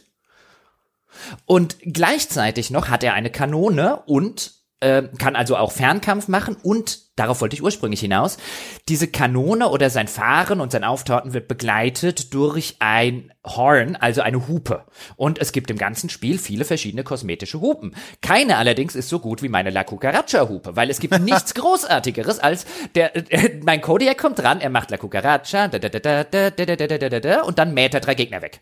Das ist einfach großartig, insbesondere wenn er sie wegmäht mit meiner Clown-Kanone. Ich habe die Clown-Hupe tatsächlich gehabt. da, da, kommt dann dieses. Äh, die hatte ich am Anfang. Da hatte ich ein Clown-Car. Ich hatte die Clown-Hupe und die Clown-Kanone. Und dann hatte ich so einen, einen Clown-Kopf auf dem Kodiak sitzen und aus dem Mund des Clowns kam, kam ein Maschinengewehr. Ich finde halt, das Auto ist eine wunderschöne Metapher, um mal nochmal zu illustrieren, was so ein Ding ist, worüber ich bei dem Spiel regelmäßig gestolpert bin. Du, wenn du das Spiel beginnst, ist das Auto ja von Anfang an da. Da können wir auch gleich mal drüber sprechen, aber das geht jetzt gerade zu weit von dem Punkt weg, den ich machen möchte, aber man bewegt sich ja auch durch die Spielwelt erstmal mit diesem Auto. Und die anfängliche Bewegung durch die Spielwelt mit dem Auto hat etwas sehr Bedrohliches. Vor allem, weil dein Auto, das ist einfach so ein Auto, wie du dir vorstellst, in zum Beispiel so einem Zombie-Apokalypse-Film, das sieht sehr zusammengebastelt aus. Die Waffe da drauf ist jetzt nicht sonderlich gut. Das ist einfach halt so eine, weiß ich nicht, so eine Zwillings-MG, was weiß ich, halt einfach so was typisches, postapokalyptisches, irgendwie zusammengeschraubtes. Und im Laufe des Spiels, wir haben ja schon beschrieben, wird das, wenn man möchte, äh, aber das Spiel bietet das schon sehr an, zunehmend absurder. Also ich will gar nicht sagen, wie man das Auto selbst noch äh, als, als Mitstreiter verändern kann. Das geht zu weit, was die Spoiler betrifft, aber allein das Aussehen. Also man kann, du hast ja schon beschrieben, die Hupen anpassen, man kann die, die, das Aussehen anpassen, den, den Anstrich des Autos, man kann Waffen drauf installieren, die einfach in der Welt des Absurden schon verankert sind. Nicht nur, also bei mir war am Ende äh, eine, zum einen diese Railgun drauf, eine riesengroße Plasmawaffe, die mit einem Schuss einen menschlichen Gegner auf Anhieb immer wegmacht. Also der ist halt danach nicht mehr, mich nicht mehr als ein paar Liter Blut und ein paar Teile Fleisch. Und zum anderen hatte ich einen Ziegenmörser drauf. Das heißt, Den hatte eine, ich auch. Ein Mörser, der eine lebendige Ziege verschießt, die dann schreiend durch die Luft gewirbelt wird und dann blutspratzend irgendwo auf taucht und dann so ein Splash AOE Damage verursacht so. Und dieses Gerät wird immer absurder dieses Auto. Und das ist so was, wo ich gemerkt habe, das funktioniert als Metapher für ein Problem, das ich in diesem Spiel immer wieder gespürt habe. Es beginnt als sehr ernstes äh, Spiel, das ein Problem skizziert, nämlich hier ist eine Welt, in der es äh, in der viel Unrecht geschieht, es gibt keine guten, es gibt viele, die dann tendenziell eher böse sind, es gibt Leute werden versklavt, Leute werden ins Arbeitslager geschickt, es gibt Flüchtlinge, all diese Dinge, es gibt korrupte Polizei Polizisten, alles, was man sich als schlimm vorstellen könnte. Und immer mehr rückt das Spiel dann in so eine Ecke von Absurditäten und Skurrilitäten, die einfach dann nur noch also überdreht und absurd sind. Und da bin ich bis zum Ende noch nicht sicher, ob das jetzt sowas, also ob ich das eher in die Kiste Identitätskrise vom Spiel schiebe oder in die Kiste von, naja, das Spiel, also so ganz nach dem Motto, wenn du zu lange in den Abgrund schaust, dann, dann äh, guckt der Abgrund in dich rein und du wirst selber Teil dieser völlig durchgedrehten Welt. Letzteres wäre es eher für mich, wobei ich jetzt sagen würde, ein, ich glaube nicht, dass das Spiel letztlich eine großartige Aussage in der Hinsicht haben will oder mhm. hat. Ähm, das ist halt, ich glaube, das Absurde und das Schwarzhumorige und das Skurrile ist drin, damit was Absurdes, Schwarzhumoriges und Skurriles drin ist. Und äh, in vielen Fällen funktioniert es ganz gut. Ich bin mir nicht sicher, ob da eine übergeordnete Aussage drinsteckt, beziehungsweise, beziehungsweise überhaupt drinstecken muss. Also ich würde die jetzt auch nicht, ich würde die jetzt auch nicht erwarten. Ich finde, ich finde deine Beobachtung sehr, sehr treffend, dass das eben als Metapher für das immer weiter in, in, in, in das Absonderliche hineingehend, ähm, dass das passt. Es gibt ja auch, das spiegelt ja auch teilweise die Spielwelt. Es gibt ja auch eine Fraktion in diesem Spiel, die Payasos heißen sie, glaube ich, die letztlich mhm. äh, verrückte mexikanische Clowns sind. Und ähm, die, die, die sozusagen das ganze Leben ist ein Witz und sie sind die Punchline. So ungefähr gehen die halt mit der, also sozusagen das auf die Spitze getriebene, ähm, äh, der, der, der auf die Spitze getriebene schwarze Humor ähm, bis hin sozusagen zu Ende gedacht, bis zu seinem mörderischen Ende, nämlich dass eigentlich alles nur noch ein Witz ist. Ähm, da, da könnte man das wieder gespiegelt irgendwie drin lesen, aber so letztlich habe ich das echt wahrgenommen als ein Spiel, das einfach nur Spaß gemacht hat in der Hinsicht und dass man vielleicht, dass man vielleicht auch nicht ernster nehmen sollte, als es intendiert ist und als es, finde ich, tatsächlich ist, weil es so viele offensichtliche Stellen gibt, wo man sagt, wir haben dieses Thema vielleicht drin, ähm, aber wir nehmen das Thema nicht so wirklich ernst, so dass man jetzt sagen könnte, aber oh, die Darstellung und so weiter. Ich meine, es gibt diesen Cannibal Jamboree zum Beispiel ja, ja. Ähm, den man auch auf unterschiedliche Art und Weisen auflösen kann, aber wo man halt hinkommt und wo jemand offensichtlich über einem offenen Feuer irgendwie einen Menschen brät und total begeistert davon ist. Und das ja. Ding heißt auch noch Cannibal Jamboree. Ich meine, ich kenne das Wort Jamboree nur von Alf, da gab es mal den Polka Jamboree. Also in der, du kennst Alf nicht, oder? Doch, doch, doch, Alf kenne ich, habe ich gesehen, aber das ist weit vor einer Zeit, wo ich mir solche Dinge gemerkt habe. also, also allein dieses, dieses Wort ist halt schon, ähm, äh, wüsste mal gerne, wie die deutsche Version da draus gemacht hat. Dieses Wort ist halt schon, das Wort ist Alben an, an sich.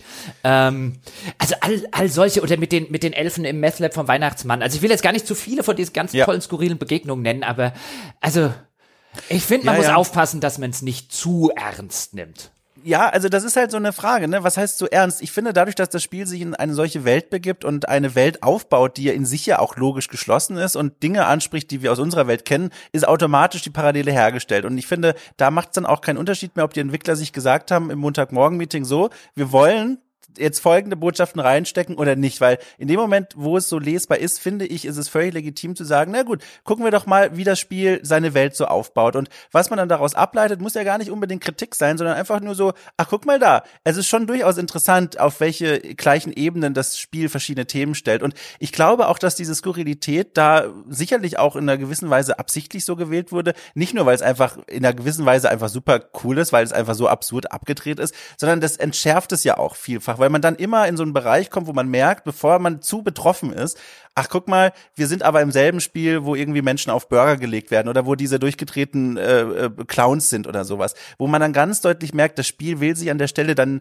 ganz klar positionieren in so einer Ecke von wir sind wirklich absurd so. Wir, wir wollen diese Parallelen nicht deutlicher machen, als sie eh schon sind. Und das finde ich einfach spannend zum Nachdenken, weil, mhm, wie gesagt, ich schon, finde, man ja. kommt, man kommt trotzdem nicht drum rum, dann zu sagen, ah, guck mal hier, Parallelen gibt's. Aber was man draus macht, weil ich finde, das Spiel ist da auch in manchen Momenten auch selbstreferenziell. Was ich zum Beispiel gemerkt habe ganz am Anfang war, wenn ich mich durch die, durch die Stadt bewege, durch die erste Stadt da, äh, da sind, ist mir niemand begegnet, der irgendwie außerhalb der, der, der Normgewichtsbereiche mal ist. Also alle sehen gleich einigermaßen spindeldür aus. Da habe ich mir gedacht so, na gut, das kann man ja sich erklären hier, Apokalypse, ne? Die Leute haben jetzt auch nicht Überfluss so bei sich. Und später, die erste Person, die mir im Spiel begegnet ist, die, die nicht normgewichtig ist, also so wie es doof heißt, aber auch offiziell, die übergewichtig war, das ist der Anführer in einem Lager, sage ich mal, das im wörtlichsten Sinne bizarr ist. Die zeichnen sich dadurch aus, dass sie über die gesellschaftlichen Normen hinaus leben und sich verhalten und dass dann ausgerechnet dort der Anführer, der Übergewichtige ist, äh, das fand ich schon so, dachte ich mir, na, also da ist jetzt schon so ein bisschen nicht reflektierte Körperbilder, die hier als Stilmittel benutzt werden. Aber dann kommt dieser coole Moment, in dem dieser Anführer das dann aufgreift und referenziert und sagt, naja, ich bin übrigens hier, das kann man ja nicht übersehen, wohlgemerkt, äh, weil das ist der beste Beweis dafür, dass ich der Klügste bin und immer genug Essen hier bei mir habe. Und das ist ein Beweis meiner Kompetenz. Wo ich dann mir gedacht habe, ach guck mal, die haben das schon selber gesehen und haben das dann direkt benutzt, um daraus eine Stärke des Charakters zu machen. Also das Spiel ist schon klüger, als es sich an manchen Stellen vielleicht sogar geben möchte. Ja, definitiv. Zum, äh, wobei ich jetzt bei den Stellen sagen würde, du läufst irgendwie durch und du siehst in den Städten und so weiter von den ganzen NPCs, die dort rumstehen, siehst du keinen, der nicht normalgewichtig ist. Dann liegt das, glaube ich, einzig und allein daran, dass sie das Geld nicht aufwenden wollten, um mehrere Charaktermodelle in der Hinsicht zu machen. Genau, Prioritäten sind genau, das, ja. Genau. Ähm, und dann ist wahrscheinlich eine Spielwelt, was jetzt könntest du ja theoretisch auch sagen, da mach halt lauter Übergewichtige zum Beispiel oder Untergewichtige. Ich glaube, das wird halt den Spieler wesentlich mehr aus der Immersion reißen, als halt einfach nur lauter Normalgewichtige. Ähm, deswegen kann ich verstehen, warum man das dann so rum sagt. Aber ja, auch wie du vorhin schon gesagt hast, klar, diese Parallelen kann man ziehen, wobei man, finde ich, halt immer ein bisschen aufpassen muss in der Hinsicht, dass die Parallelen kannst du in jedem fiktiven Werk ziehen. Weil ein mhm. fiktives Werk funktioniert, oder das eine Geschichte erzählen will, funktioniert nicht durch Parallelen, die ich hier anwenden kann, weil Konflikte ähm, und so weiter, die brauchen Parallelen, die auf jeden Fall in der realen Welt auch gehen. Das heißt, man, weißt du, zu sagen, ein, ach ja, das hat ja eine Parallele in der Normalwelt, ist halt häufig, nicht immer, aber häufig so ein Duh, natürlich hat es. Ja. Die Frage ist, ist das eine relevante Parallele in der Normalwelt? Will zum Beispiel dieses fiktive Werk irgendetwas über diesen Zustand in der Normalwelt aussagen oder sagt es irgendetwas über diesen Zustand aus? Wenn nicht, dann würde ich halt nicht bei jeder Parallele sagen, ach guck mal, das ist aber eine Parallele, weil natürlich ist da eine Parallele. Also ich glaube nicht, dass ich eine postapokalyptische Geschichte erzählen kann, ohne sehr viele Parallelen zur Realwelt zu haben. Also es funktioniert halt nicht ohne. Ja, da bin ich auch völlig auf deiner Seite. Ich finde halt nur trotzdem spannend, äh, klar, du musst diese Geschichte mit Parallelen erzählen aus vielen Gründen, die du ja auch angerissen hast, aber dann steht mir trotzdem vor der Frage, wie wie, wie male ich diese Leinwand meiner fiktiven Spielwelt aus und die, die, die, die Pinselstriche, die da benutzt werden und die Farben, die da benutzt werden, das sind ja bewusste Entscheidungen, die oft dann auch von unterbewussten Überlegungen gesteuert werden. Und das ist einfach, was ich sagen möchte, der Punkt, wo es dann super spannend ist, mit so einem Auge mal draufzuschauen und zu gucken, was sind das denn für Farben, die da benutzt wurden, äh, ohne jetzt direkt zu sagen, oh, guck mal hier, die Entwickler haben sich keine Gedanken über Körperbilder gemacht, sondern ich finde das einfach spannend, dann mal zu beobachten, was dann am Ende rauskommt, wenn man einem Entwicklerteam sagt, wie so oft, hier Spielplatz, macht einfach mal eine postapokalyptische Welt. Das finde ich super spannend als, als, als Beobachtung einfach. Das auf jeden Fall. Das auf jeden Fall. Wobei, dann, dann müsste man eigentlich, also wahrscheinlich, das wäre übrigens mal eine interessante Sache, aber dann müsste man sich wahrscheinlich zumindest auch noch mal das Vorgängerspiel angucken, damit Voll, man einfach ja. Parallelen äh, sieht. Aber dann läufst du ja sofort wieder in die Gefahr, wie viele am Vorgängerspiel haben am Nachfolgerspiel noch mitgemacht. ja. Da kommst du ja wieder in diese Spieleproblematik, ähm, wo du bei Filmen sagen kannst, guck dir halt mal fünf Filme des Regisseurs an oder beim Autor guck mir fünf Bücher des Autors an. Ja. Was machst du bei Spielen? Da wird's schon schwierig. Voll, ja. Aber vielleicht äh, biegen wir wieder zurück, äh, mhm. außer du möchtest diesen Weg weiter runterlaufen, nein, weil nein, wir können, wir, wir, wir können mal ins. Ähm, ich nehme an, du hast es auf Englisch gespielt oder hast du auf Deutsch gespielt? Ich habe es auf Englisch gespielt. Mhm. Ähm, wir können mal ein bisschen noch was, während wir noch bei Welt und so weiter sind über die das Writing, ja, ähm, also die die Qualität des äh, der Texte äh, sprechen, die übrigens auch in in überwiegend auf Englisch positiverweise äh, vollvertont sind. Also es gibt keine Dialoge im Spiel, die äh, ich nur lesen muss. Ich kann mir sozusagen auch alles vorlesen lassen und wie gesagt überwiegend gut, teilweise sehr gut, teilweise mittelmäßig, ist also im für mich im Bereich des des soliden, was die Sprachausgabe äh, angeht, anzusiedeln. Und die Texte sind wirklich sehr gut. Also die Texte sind auch da jetzt Dinge, die ganz oben an hängig wären, wie jetzt eine Planescape Torment oder so, über das Niveau reden wir nicht. Aber die Texte machen eine Sache und die Dialoge machen eine Sache, die ich echt, echt schön fand, als jemand, der jetzt eigentlich jedes dieser Retro-Rollenspiele äh, zumindest angespielt, wenn nicht gar durchgespielt hat, die dann in den letzten Jahren rausgekommen sind. Und die hatten alle die gleiche Tendenz, die die Spieler auch früher schon hatten, nämlich extrem schwafelig zu sein. Bis hin, wie zum Beispiel vom gleichen Entwickler von In Exile, hier äh, Torment, der zweite Teil, ähm, den ich aufgrund seiner zu hohen Schwafeligkeit und Exposition hier und Exposition da echt nicht geschafft habe, sonderlich weit zu spielen. Und hier haben wir ein Spiel, bei dem ich glaube, dass es daraus resultierte, dass man aufs Geld gucken musste, nämlich du hast voll vertonte Dialoge, also vielleicht nicht zu viele Schwafeldialoge, sonst kosten uns die Sprecher zu viel Geld. Das Spiel kommt auf den Punkt. Halleluja, wie großartig ist es, wenn eines dieser Oldschool-Rollenspiele mal wieder auf den Punkt kommt und nicht jeder dritte NPC mir seine 24-seitige Familiengeschichte, die mich nicht interessiert und die nichts beizutragen hat, ins Ohr drückt, es war wirklich eine Wohltat. Also das Spiel kommt auf den Punkt. Ich würde sogar sagen, an manchen Stellen hätte es noch mehr Text vertragen, was so Hintergrund angeht, was so das Lore der Spielwelt. Da ist es eher kurz angebunden. Aber hey, wenn ich mich entscheiden darf zwischen so einem Geschwafel und zwischen so einem Wasteland 3, gib mir einen Wasteland 3. Wie hast du das gesehen? Ich habe, ich sehe das ganz komplett genauso. Ich finde auch schön noch ergänzend dazu, dass dann ich das Gefühl habe, da wurde auch ein bisschen dann mit den Kulissen gearbeitet. Wenn man vor allem bei den äh, in den Einzugsbereichen, sage ich mal, der Fraktion unterwegs ist, dann sieht man auch oft Spuren der Dinge, die schon in den Gesprächen angeklungen sind. Also einfachstes Beispiel hier diese aufgehängten äh, äh, Drachen der dieser Kultisten, die da diese Menschen in die Luft hängen. Du siehst sie halt überall und das merkst du dir. Und dann entwickelst du in deinem Kopf mit Hilfe der Kulissen einen Lore-Unterbau, der dann noch quasi in den Gesprächen das alles unterfüttert hat, ohne dass die Worte gesagt werden müssen. Und die, du machst dir einfach selbst ein Bild dieser Spielwelt, ohne dass die Leute unbedingt was sagen müssen. Und das ist halt, finde ich, ein super Kniff. Es ist natürlich hier Show, Don't Tell, aber auf eine Art und Weise, finde ich, elegant gelöst, wie ich es noch nicht so häufig gesehen habe. Vor allem nicht in solchen Spielen, wie du es auch gesagt hast. Ich habe bei weitem nicht so viele Spiele dieser Art gespielt wie du, aber ich kenne auch einige. Ich mag die auch sehr gerne. Aber das ist auch was, was mir aufgefallen ist. Äh, Schwafeligkeiten findest du hier gar nicht. Also, wenn ich mich da erinnere, auch an das Beispiel hier, äh, oder auch Pillars of Eternity, äh, auch das sind Texte manchmal gewesen, wo ich mir gedacht oh, habe, so, ja. äh, also jetzt muss ich mich hier mal aufrecht hinsetzen und konzentrieren, so wie im letzten Stunde Schulunterricht nochmal jetzt alle Kräfte bündeln, um diesen Text zu verstehen. also das war echt äh, knackig, aber in dem Spiel auch wirklich, es ist, ich hatte keinen Moment, wo ich dachte, boah, also jetzt äh, komm mal zum Punkt, ey, ich möchte weiter. Ja, also im Gegenteil eher. Ich habe schon relativ früh gemerkt, dann kommt man eben zum ersten Mal zu diesem Patriarchen und der gibt einem dann etwas, was später so als oder direkt danach so als Ranger Hauptquartier ähm, fungieren wird und da kann man dann Leute rein rekrutieren, also einen Koch und Leute, die das Auto reparieren und all sowas, was dann teils in Nebenquest, teils im Rahmen der Hauptquest eben passiert und das bekommt man dann. Und das erste, was man anschließend macht, nachdem man sein Hauptquartier ein bisschen angeguckt hat, ist, man latscht nach Colorado Springs in die Hauptstadt des Spiels gewissermaßen Und dort soll man mit dem örtlichen Sheriff reden, mit Sheriff Daisy. Und dann latsche ich also zu Sheriff Daisy, noch relativ am Anfang des Spiels, quatsche sie an und in der vollkommenen Gewissheit, jetzt kommen nach den Einführungsdialogen, kommt jetzt sowas wie ein, ich bekomme dann von eins bis zehn durchnummeriert irgendwelche äh, Dialogmöglichkeiten. Erzähl mir mehr über die Stadt, erzähl mir mehr über den Patriarchen, erzähl mir mehr über dich, erzähl mir mehr über deinen Onkel, erzähl mir mehr über den Onkel deines Onkels und so weiter. Und ich muss die natürlich alle durchklicken, weil ich keine Ahnung habe, welche davon relevante Informationen beinhaltet. Und dann ist dieser Dialog mit Sheriff Daisy nämlich für genau das, wofür du die Dialog auch in jedem anderen Spiel gebraucht hättest, der aber nur angefüttert ist mit zehnmal Unsinnigkeiten, dann ist der auch nach 30 Sekunden fertig. Und ich so, danke Spiel.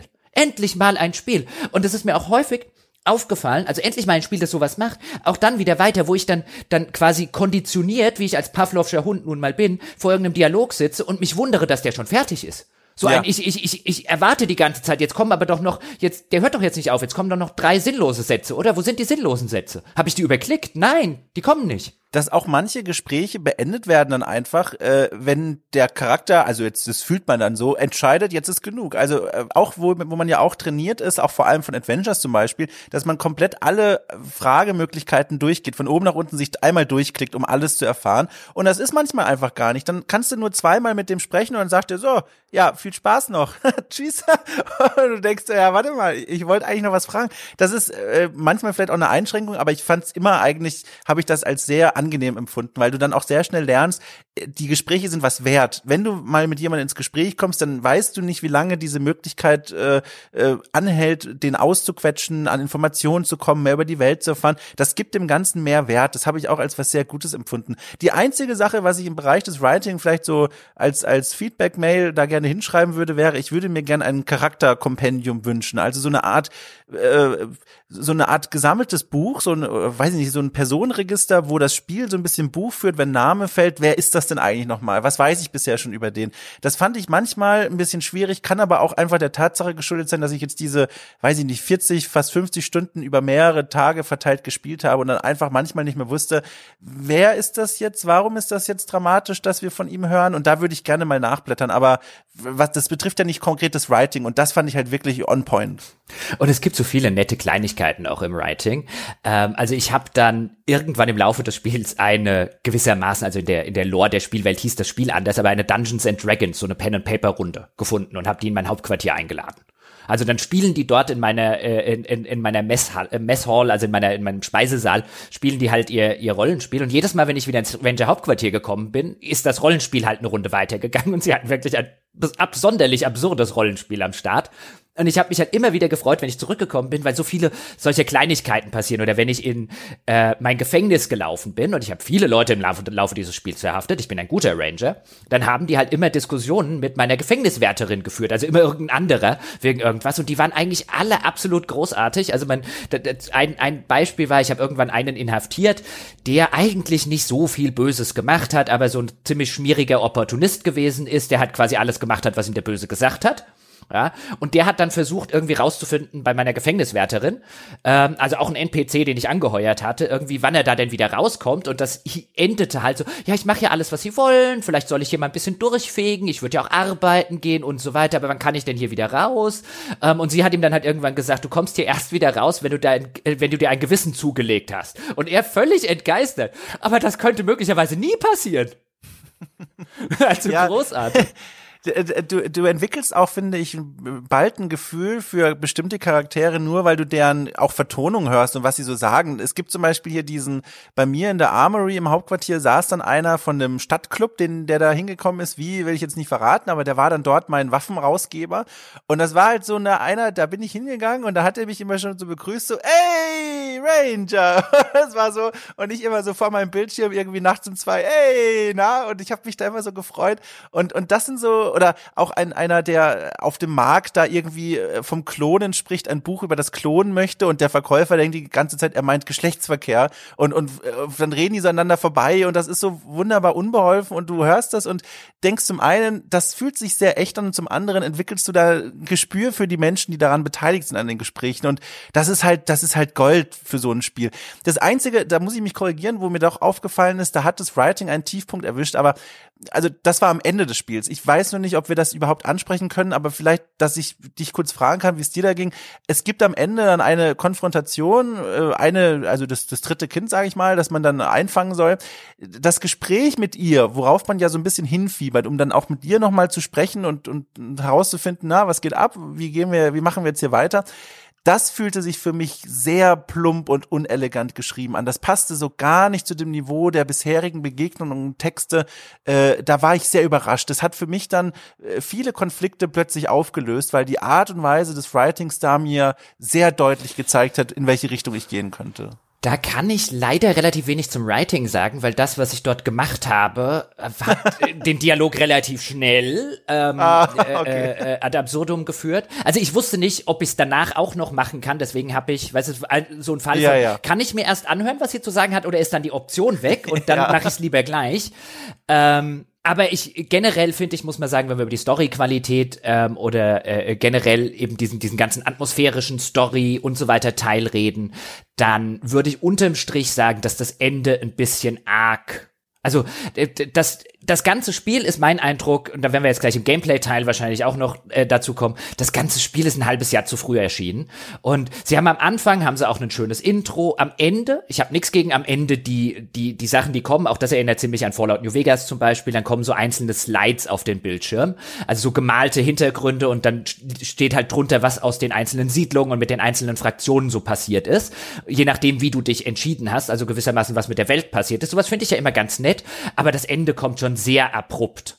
Ähm, also auch nach diesem, nach dieser Begegnung, die du jetzt geschildert hast. Und ich hatte auch da den Eindruck, die Begegnung mit dem dritten Kind, ähm, da steckte nicht mehr alles drin, was die am Anfang sich mal vorgenommen hatten. Und ich glaube, da mussten die zu einem Ende kommen. So wirkt das äh, am Ende. Ich habe noch eine Sache ganz kurz, die ich zum Thema Writing sagen wollte. Ähm, nämlich hast du auch diesen Jingle gehört im äh, Museum? Ach Gott, äh, kannst du mal, ich, ich hab aber auf jeden es Fall. Es gibt am Anfang in, in Colorado Springs gibt es ein Museum. Ähm, ja. Und wenn man in diesem Museum äh, sich die einzelnen Exponate anguckt, da geht es dann um den Aufstieg des Patriarchen. Da, dann singt ein junger Mann, der irgendwie fast doch im Stimmbruch ist und nicht so wirklich der beste Sänger ist, aber am Schluss einer jeden sozusagen Audiovorstellung, von was, was ist dort passiert, hier hat er die, ähm, hier hat er die wilden Stämme irgendwie gebändigt und so, singt er einen Jingle und dieser Jingle, den habe ich seitdem im Kopf, der ist so groß großartig. Also in seiner, in seiner, in seiner völligen absurden Sinnlosigkeit. Der geht nämlich, is Buchanan, also der heißt Saul Buchanan, der Patriarch, is Buchanan a man? Oh boy, what a man. The truest of man, you can say that again. Und das singt er jedes Mal. Das ist so. Ja, ich habe dafür dieses Ey, Ranger. das ist aber, ach ja. ja Kommen wir schön. aber mal, leiten wir mal in Richtung äh, Gameplay über. Denn ähm, ich würde gerne mit den positiven Sachen kurz vom Gameplay anfangen. Ähm, bevor wir, es gibt auch durchaus, also zumindest auf meiner Liste ein paar negative.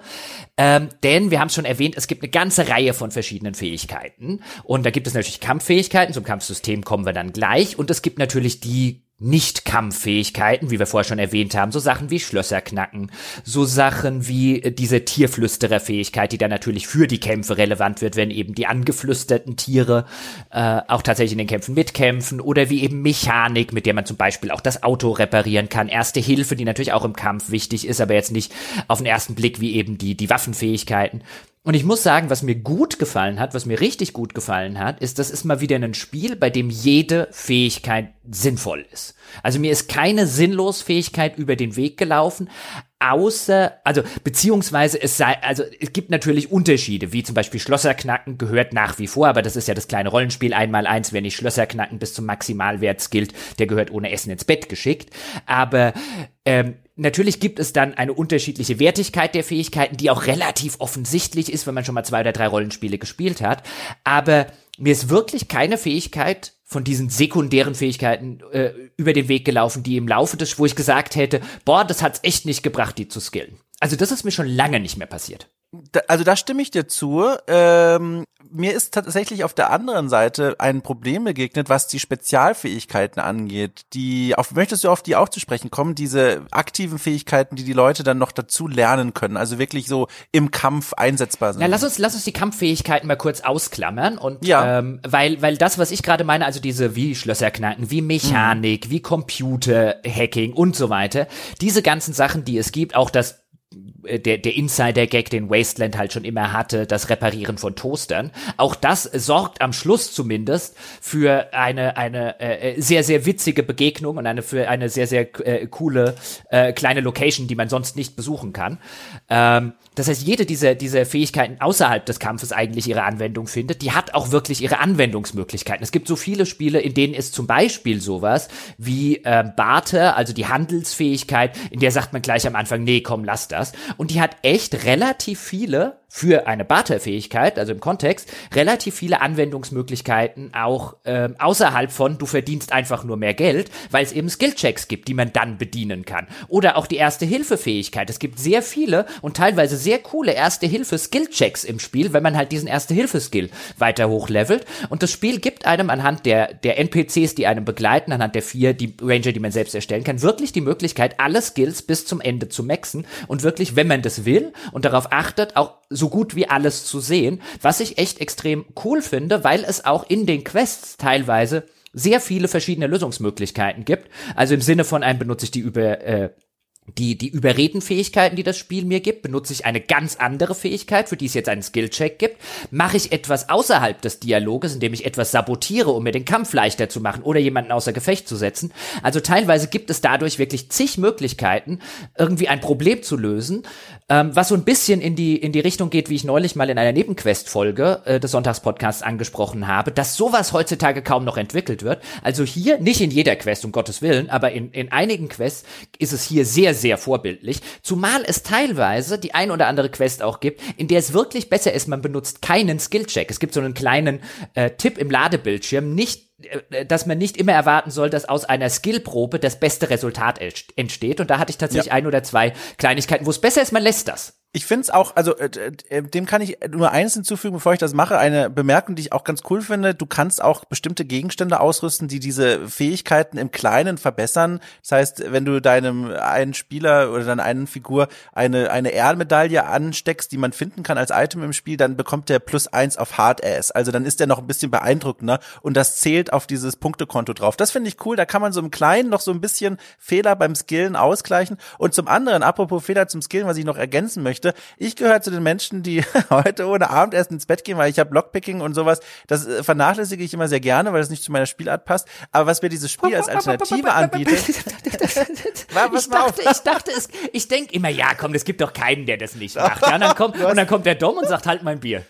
Ja, ja, pass auf, hast jetzt einen kennengelernt. Und pass auf, das Schöne ist in dem Spiel, ich bin dann nicht der Doofe, der in die Röhre guckt, beziehungsweise die Röhre ja nicht mal aufbekommt, sondern ich kann die Röhre dann kaputt hauen. Denn das Spiel bietet dir bei fast allen Türen und bei vielen Wertgegenständen, die irgendwo eingeschlossen sind, die Möglichkeit, die Angriffstaste zu drücken und dann kannst du diese Gegenstände einfach kaputt hauen. Das Problem ist dann manchmal, man merkt, das ist nicht der ideale Weg, weil da gibt es Türen mit 500 Gesundheit und dann stehe ich da mit meinem Boss und so einer Keule vorne dran und hau da halt wirklich vier Minuten lang drauf. Also ich klicke da bestimmt 100 Mal drauf, dann ist die Tür aber kaputt und dann kann ich reingehen. Aber es dauert. Nee, nee, dann, dann kommt bei mir Mrs. Robinson, dann macht die mal so kurz ein bisschen klick und dann ist auf. Wahnsinn. Ja, nee, aber ich habe, äh, also das geht und das finde ich schön. Es gibt den Spielraum, man kann mit brutaler Gewalt auch die Türen aufbrechen in den meisten Fällen. Das ist cool. Das geht. Und ich kann mir schon vorstellen, dass das Spiel wird man, also ich habe häufig Situationen erlebt, wo ich halt einfach die Tür geknackt habe, einfach nur um die Ex XP zu kriegen, die es fürs Türknacken gibt, weil ich in dem Raum schon drin stand, durch einen anderen Weg reingekommen bin. Also sie achten wirklich, man merkt es insbesondere in der Hauptquest, wie sehr darauf geachtet wird, dass du also auch null mit nu- null Lockpicking oder mit null Mechanik oder mit null Computer irgendwie durchkommst. Aber Ja. wie ich schon sagte, mein Min-Maxer erlaubt das nicht. Ja, wie, ist es denn jetzt mit den Spezialfähigkeiten, mit diesen aktiven Kampffähigkeiten? Wie denkst du denn über die? Wir müssen, glaube ich, erstmal das Kampfsystem auf, Ja. aufrollen, damit die Menschen, die jetzt mit so Wasteland-Kampfsystemen rundenbasiert nicht so viel anfangen können. Ähm, ich mache das mal ganz kurz und halte mich auch äh, so kurz wie möglich. Ich habe es ja schon erwähnt, das ist ein rundenbasiertes Kampfsystem, auf dem man sich über eine Art Schachbrett bewegt. Jeder Charakter hat eine bestimmte Anzahl an Aktionspunkten, die hauptsächlich an seinem Koordinationswert liegen. Wenn man den im weiteren Spielverlauf steigert, bekommt man mehr Aktionspunkte. Und alles, was man im Kampf machen möchte, kostet Aktionspunkte. Für jedes Feld, das man gehen möchte, muss man einen Aktionspunkt bezahlen. Für Schießen kostet es je nach Waffe drei, vier oder gar fünf Aktionspunkte. Für in Deckung gehen zum Beispiel kostet keine Aktionspunkte, also sich zu verteidigen. Man kann auch in jeder Runde bis zu zwei Aktionspunkte mitnehmen in die nächste Runde, dann kann man sich nicht verteidigen. Und was man ebenfalls noch machen kann, ist, man kann in so eine Art Overwatch, also in einen Wachmodus gehen, wie man ihn zum Beispiel von XCOM 2 oder auch XCOM mhm. kennt. Das heißt, wenn man noch genug Aktionspunkte hat, um zu schießen, wenn man jetzt zum Beispiel eine Sniper-Rifle hat, die vier Aktionspunkte zum Schießen benötigt, braucht also der Charakter noch vier Aktionspunkte, dann kann er in einen Overwatch-Modus gehen und schießt automatisch auf den nächsten Gegner, der in sein Sichtfeld läuft. Das Ganze läuft, wie gesagt, rundenbasiert ab. Erst bewegt sich die eigene Gruppe, dann bewegt, bewegt sich der Gegner. Was man noch dazu sagen sollte, Besonderheiten hier sind, ich kann völlig frei entscheiden, wie und wann ich mit meinen Aktionspunkten innerhalb der Runde umgehe. Also ich kann problemlos zwei Felder laufen, schießen und dann nochmal laufen. Also ich kann, in welcher Reihenfolge ich die Aktionspunkte einsetzen möchte, ist egal. Ebenfalls egal ist, ob ich im Laufe des Kampfes in mein, auf mein Inventar zugreifen möchte. Das kostet zunächst erstmal keine Aktionspunkte per se. Je nachdem, was ich daraus benutzen möchte, kostet das Aktionspunkte. Und was ich ebenfalls ohne Aktionspunktverlust machen kann, ist zu einer Zweitwaffe zu wechseln, beziehungsweise hin und her zu wechseln. Auch das kostet keine Aktionspunkte. Hier hat also Wasteland 3 das Kampfsystem extrem in Richtung XCOM verstreamlined im Vergleich zu Wasteland 2. Ich würde sagen, komplett unkomplizierter gemacht, ohne notwendigerweise an Komplexität zu verlieren, weil da waren einfach viele Dinge drin, die unnötig kompliziert waren und seien das nur Kleinigkeiten, die jetzt nicht im Kampf nur notwendig sind, aber auch insbesondere da, was Munition angeht. Es gibt zum Beispiel ein gemeinsames Inventar, also nicht jeder muss in seinem einzelnen Inventar, nicht jeder Charakter noch die entsprechenden Munitionstypen haben, die kann er aus einem Gesamtinventar zum Beispiel entnehmen und es gibt auch eine Neuerung, jetzt einfache, man könnte sie aus anderen Spielen, würde man sie jetzt einfache Medpacks nennen. Sie heißen, glaube ich, anders, ich habe den Namen vergessen. Auf jeden Fall, jeder Charakter kann sich in einen Quickslot ein, einen Heilgegenstand packen und sich im Kampf für, ich glaube, drei Aktionspunkte selbst heilen, auch ohne eine Erste-Hilfe-Fähigkeit. Auch das ist nicht mehr so kompliziert, wie das in Wasteland 2 der Fall war, wo man notwendigerweise für die meiste Heilung immer wieder Leute mit der Ersten-Hilfe-Fähigkeit gebraucht hat. Dadurch spielen sich die Kämpfe, um jetzt ein bisschen in die äh, äh, Richtung zu locken, wo du jetzt so ein bisschen hin willst, glaube ich, Dom. Dadurch spielen mhm. sich die Kämpfe auch flüssiger, flotter und wie ich finde, spannender. Ja, genau. Ich empfinde das Ganze als ein sehr zugängliches Kampfsystem. Ich hatte damit keine Probleme, da reinzukommen. Ich meine, aber wer bin ich auch, das zu sagen? Ich, äh, XCOM 2 hunderte Stunden gespielt, da fühlte ich mich natürlich sofort daheim. Ich glaube aber auch mit so einer, wenn ich die Perspektive wegnehme, ich habe das auch, wie du beschrieben hast, als sehr stromlinienförmig und zugänglich empfunden und das ist ja erstmal was Gutes. Was ich aber so ein Problem hatte und darauf wollte ich hinaus die ganze Zeit war, äh, ich habe zum Ende des Spiels gemerkt, ich habe, glaube ich, im gesamten Spielverlauf höchstens weiß ich nicht, dreimal Spezialfähigkeiten meiner Charaktere eingesetzt. Und was sind Spezialfähigkeiten kurz erklärt? Die sind gebündelt bei jedem Charakter oder gebunden vielmehr an bestimmte Attribute. Das heißt, wenn du, äh, ähm, äh, sagen wir mal, Stärke einigermaßen oder sagen wir mal äh, schwere Waffen, wenn du schwere Waffen einen bestimmten Skill-Level erreicht, das oh, erreicht das. Sorry, sorry, ja. Dom, ich muss dich kurz unterbrechen, nicht, dass es die, die, die Menschen falsch in, in, in den Kopf bekommen. Die Attribute wie Stärke, Koordination und so, die haben nichts mit den Spezialfähigkeiten also, zu tun. Ja, wie, wie heißen denn die hier, die, ähm, diese die Skills, schweren Waffen? Die Fähigkeiten. Ach so, das, ich bin da ein bisschen durcheinander gekommen, hm, genau. Alles also klar. Also die, genau, die Skillpunkte, die man in diese Skills investiert, meinetwegen zum Beispiel schwere Waffen, die erreichen irgendwann bestimmte äh, Checkpoints. Und wenn man diese Checkpoints erreicht hat, meinetwegen jetzt fiktives Beispiel, ich habe fünf Skillpunkte in schwere Waffen investiert, dann bekomme ich ein Perk als mögliche, als mögliches freischaltbares Perk äh, zur Verfügung gestellt. Das heißt, wenn ich fünf Punkte in schwere Waffen investiert habe, gibt mir das Spiel die Möglichkeit beim nächsten Mal, wenn ich Perks äh, leveln darf, so, du könntest jetzt diesen einen Perkpunkt reinsetzen in deinen, in, in die Fähigkeit, weiß ich nicht, Deckungsfeuer mit deinem schweren Maschinengewehr geben. Das geht nur, weil du so viele Punkte in schweren Waffen überhaupt drin hast. Und davon gibt es eine ganze Menge, die erstmal für sich genommen, finde ich, eigentlich sehr abwechslungsreich sind. Du kannst von klassischen Deckungsfeuer bis hin zu äh, Kampfroboter hacken, im Grunde alles machen, was du dir so vorstellen kannst.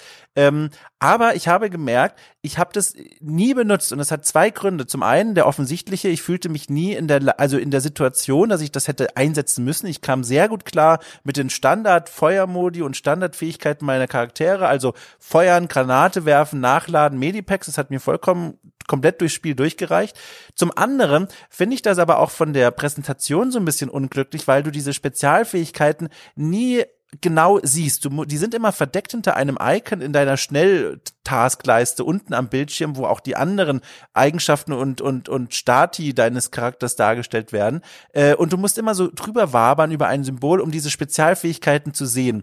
Und ich glaube, die beiden Gründe führten bei mir dazu, dass ich das nie wirklich gebraucht habe. Und dann denke ich mir, äh, so sinnvoll und cool kann doch dieses Feature eigentlich gar nicht sein. Oder wie war das bei dir? Äh, ja, das ist ein Teil des Problems, den ich mit, dass ich, dass ich generell mit dem eigentlich schönen Kampfsystem habe, nämlich dass es hinten raus sehr, sehr repetitiv wird, weil es unter anderem das Problem hat, was du gerade nennst, nämlich dass extrem viele dieser Perks, die über die Skills eben freigeschaltet werden. Also man muss sich das so vorstellen, wenn der Charakter eine bestimmte Anzahl Erfahrungspunkte bekommt, dann steigt er eine Stufe auf und ähm, dann, je nachdem, welche Stufe er aufgestiegen hat, darf er ein Attribut erhöhen. Das sind die erwähnten Koordinationen, dann gibt es vielleicht einen Aktionspunkt mehr oder Stärke, dann macht er mehr Nahkampfschaden und so weiter. Oder er darf und oder er darf äh, ein Skill erhöhen um eine bestimmte Anzahl von Punkten. Die sind dann wieder vom Intelligenzwert abhängig, nämlich wie viele äh, Skillpunkte du eben bekommst, ist abhängig von dem, wie, wie hoch, wie intelligent dein Charakter ist. Und dann gibt's, glaube ich, alle zwei Level einen Perk. Und der wiederum, du hast es gerade schön erklärt, basiert eben darauf, ich habe jetzt fünf Punkte in, was weiß ich, äh, äh, äh, Heavy Weapons, wie du gesagt hast, also schwere Waffen, und dann kann ich da jetzt aus diesem äh, schwere Waffenbaum mir ein Perk aussuchen. Und diese Perks sind extrem durchwachsen und sehr würde der Engländer jetzt sagen, frontloaded. Also viele gute gibt es schon sehr, sehr früh und hinten raus kommt nur noch Müll. Und es, ja, es ist, es ist wirklich ganz interessant, wie, wie extrem das teilweise ist. Ähm, also, äh, ich gucke hier gerade, ich habe hier gerade eine Liste vor mir. Vielleicht hört man jetzt mein, das Scrolling meiner Maus, das ist mir jetzt aber gerade egal. Ich hätte hier nämlich gerne, die ist nämlich nicht wirklich geordnet. Genau. Also, ich will mal ein Beispiel geben. Es gibt die Fähigkeit Small Arms, bei der wir werden in dieser Fähigkeit ähm, Pistolen und Schrotflinten zusammengefasst. Jetzt, warum Schrotflinten Small Arms sind, ist jetzt mal nicht weiter wichtig. Das sind sie halt jetzt einfach mal in Wasteland 3.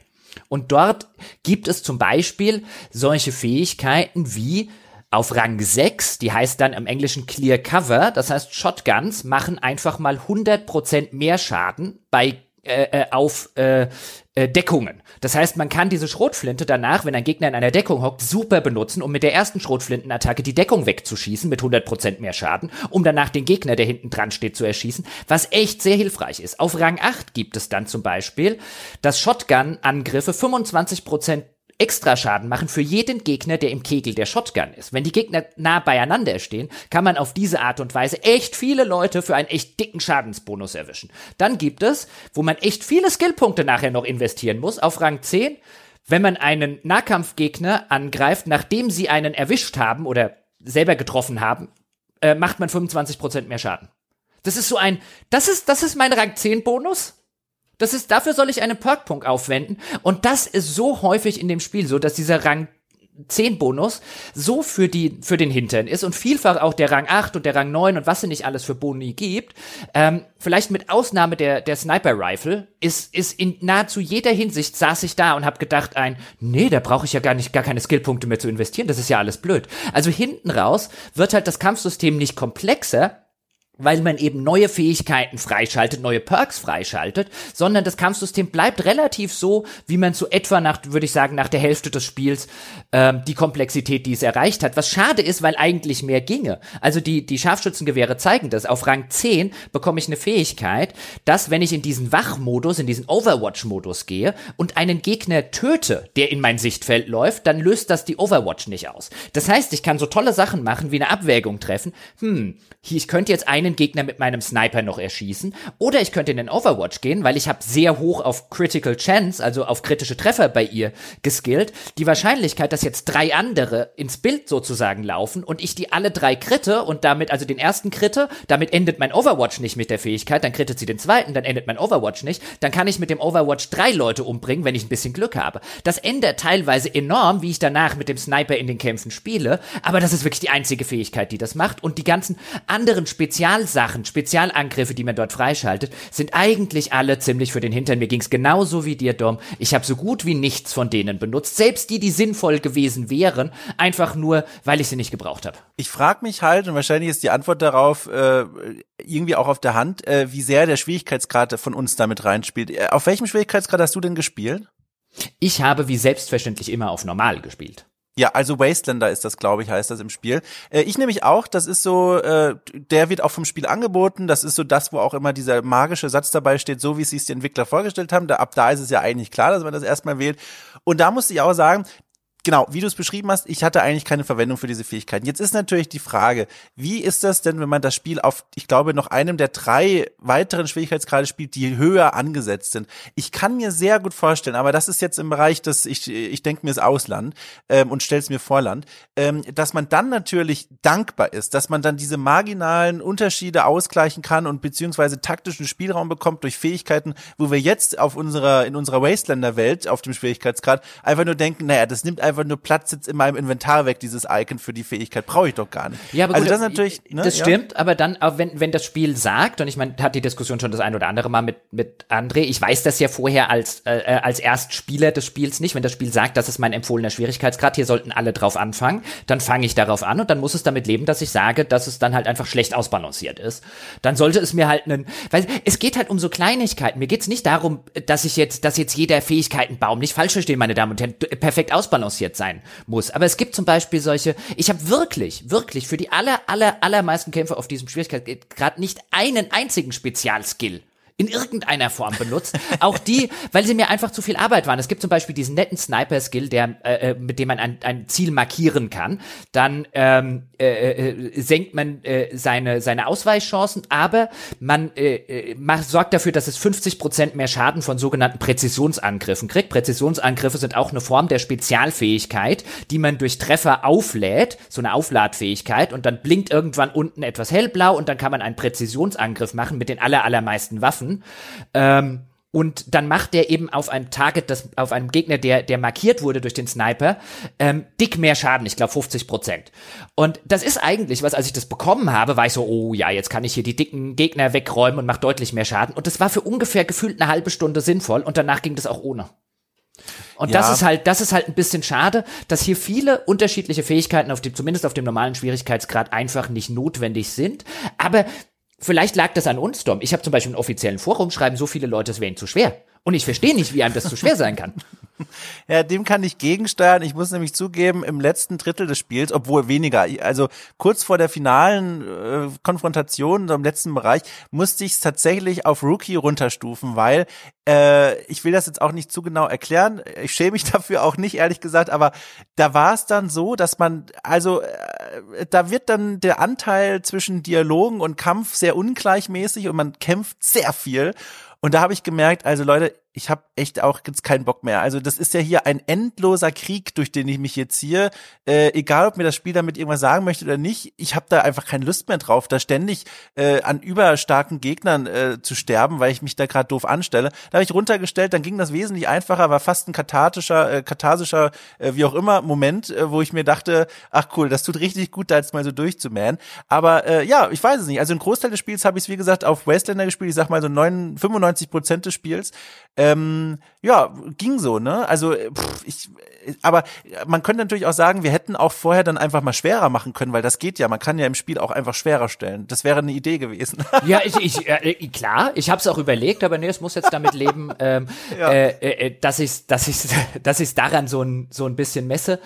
Ähm, zumal es ja nicht wirklich nur an sowas liegt. Also was du jetzt schön beschreibst, hinten raus und das ist der, der das ist das, das klarste Indiz eines nicht sonderlich gut ausbalancierten Kampfsystems, dass er hinten raus halt echt operieren muss mit Gegnern, die sehr viele Hitpoints haben und die absurd viel Schaden machen, so einen, die dann anfangen, die Leute zu one-shotten.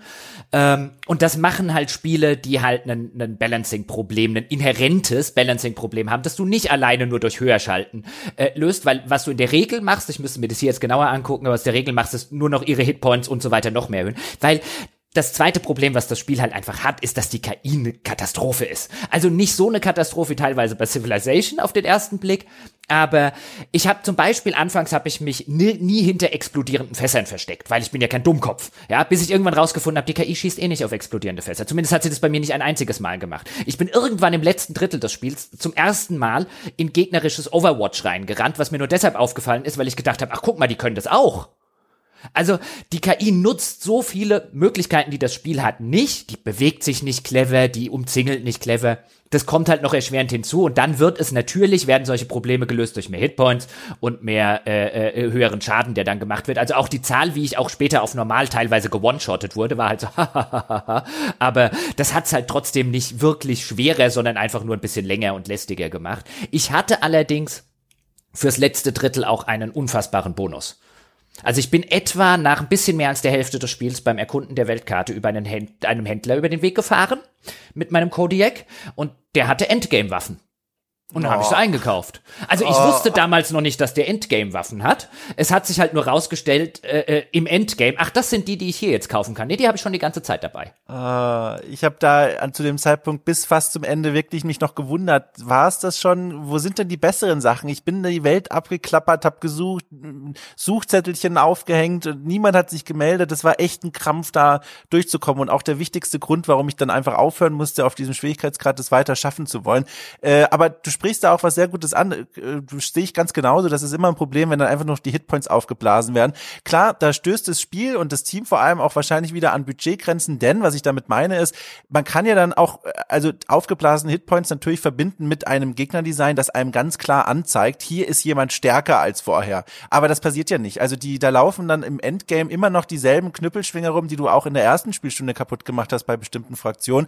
Und dann kommt das für dich halt vollkommen überraschend. Und das ist der, der Punkt, wo ich dann eben genau sage wie du auch, das ist ja einfach doof. Das ist dann, da ist dann nur noch Spiel am Start, das versucht eben die Herausforderung angemessen zum Endgame, was auch immer das bedeuten soll, hochzuschrauben. Und das fand ich dann aber wirklich, also, oh, nö, hat mir nicht gut gefallen. Ja, zumal, zumal, also was, was bei mir noch dazu kam, das war eine ganz, äh, eigentlich eine ganz nette, absurde Geschichte, die, die ich dem Spiel jetzt auch echt nicht ankreide. Also nicht, also das mit den, mit den Waffen da beim Händler und so weiter, dass sowas einfach, wahrscheinlich weil es so eine Zufallsbegegnung mit einem Händler war, halt einfach geht, finde ich echt cool.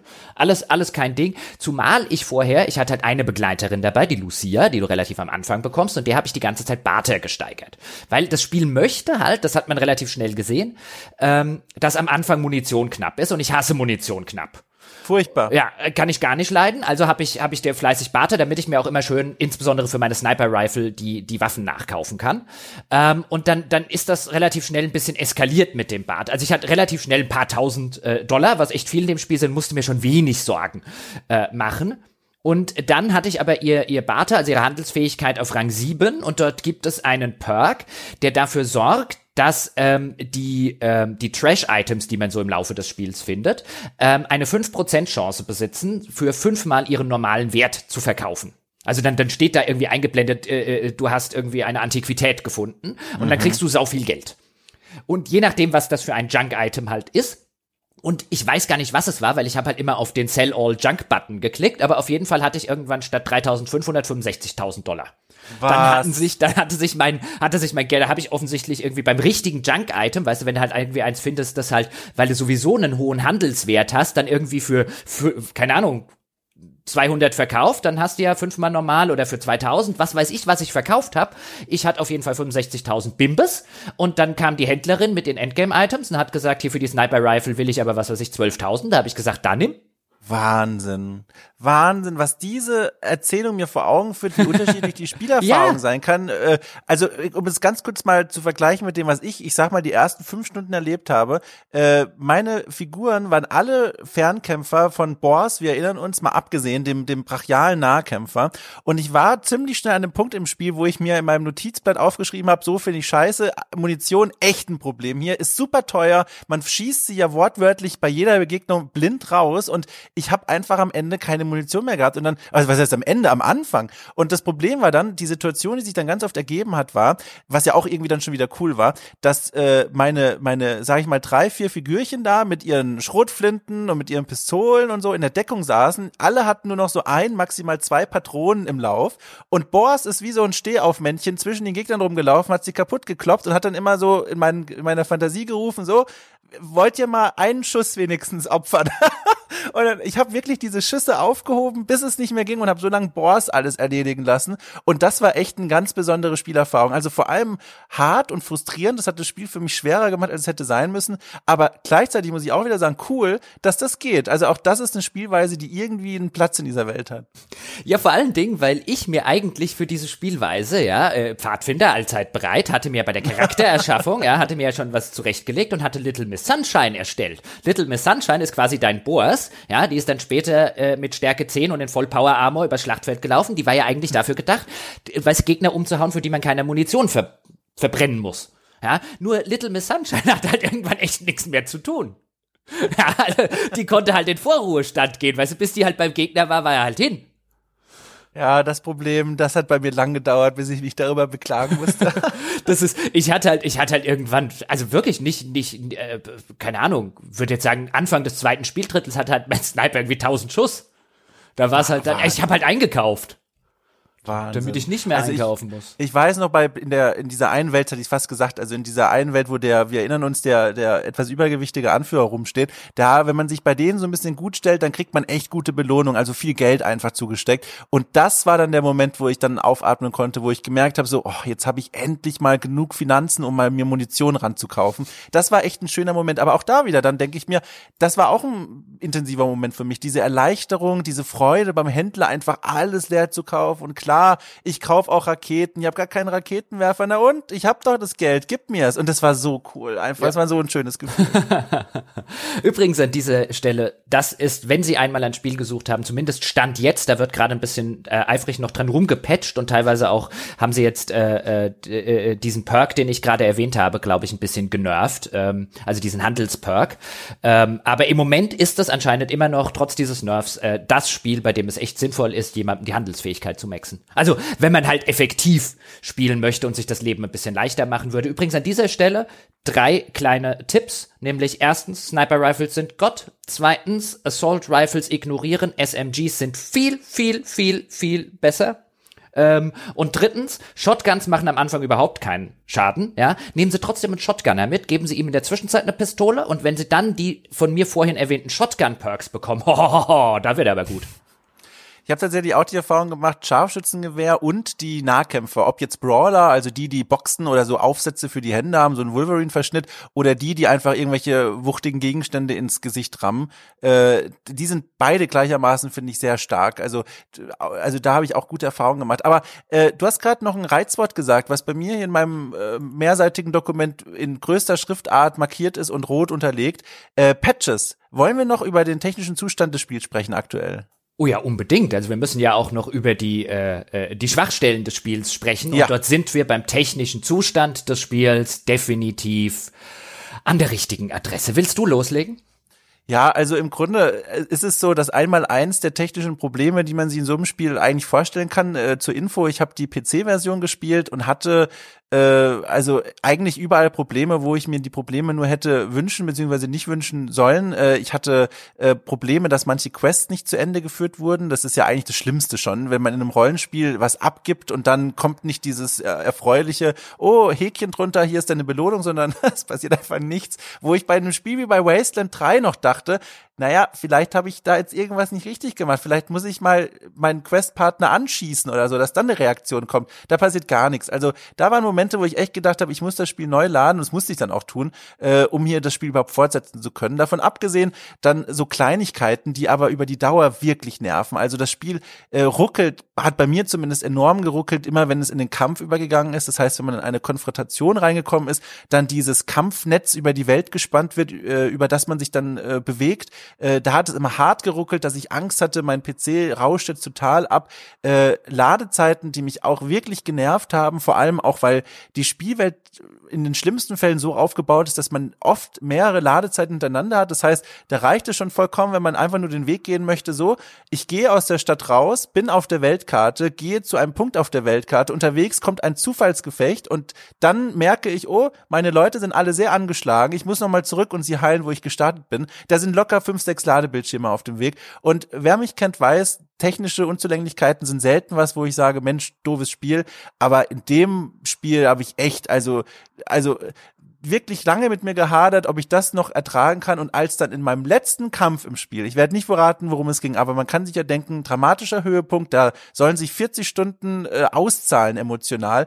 Als dann das Spiel nicht kapiert hat, dass der Kampf vorbei ist und nicht weiterging, als alle nur rumstanden, dachte ich, ich schreie. Und dann habe ich nachts um zwei das Spiel nochmal neu starten müssen, neu laden müssen und musste alles nochmal neu kämpfen. Und da habe ich wirklich gedacht, du Scheißspiel, also wirklich. Uh, das klingt übel. Ich äh, muss gestehen, ich habe nicht alles deiner äh, äh, deiner durchaus garantiert berechtigten Techniklitanei gerade gehört, denn äh, mein Hund hat äh, Hast du was über, also ich erkläre es ganz kurz. Ich trage zu Hause sehr, sehr gerne, nur für den Hausgebrauch, diese äh, altmodischen, prollhaften Adiletten.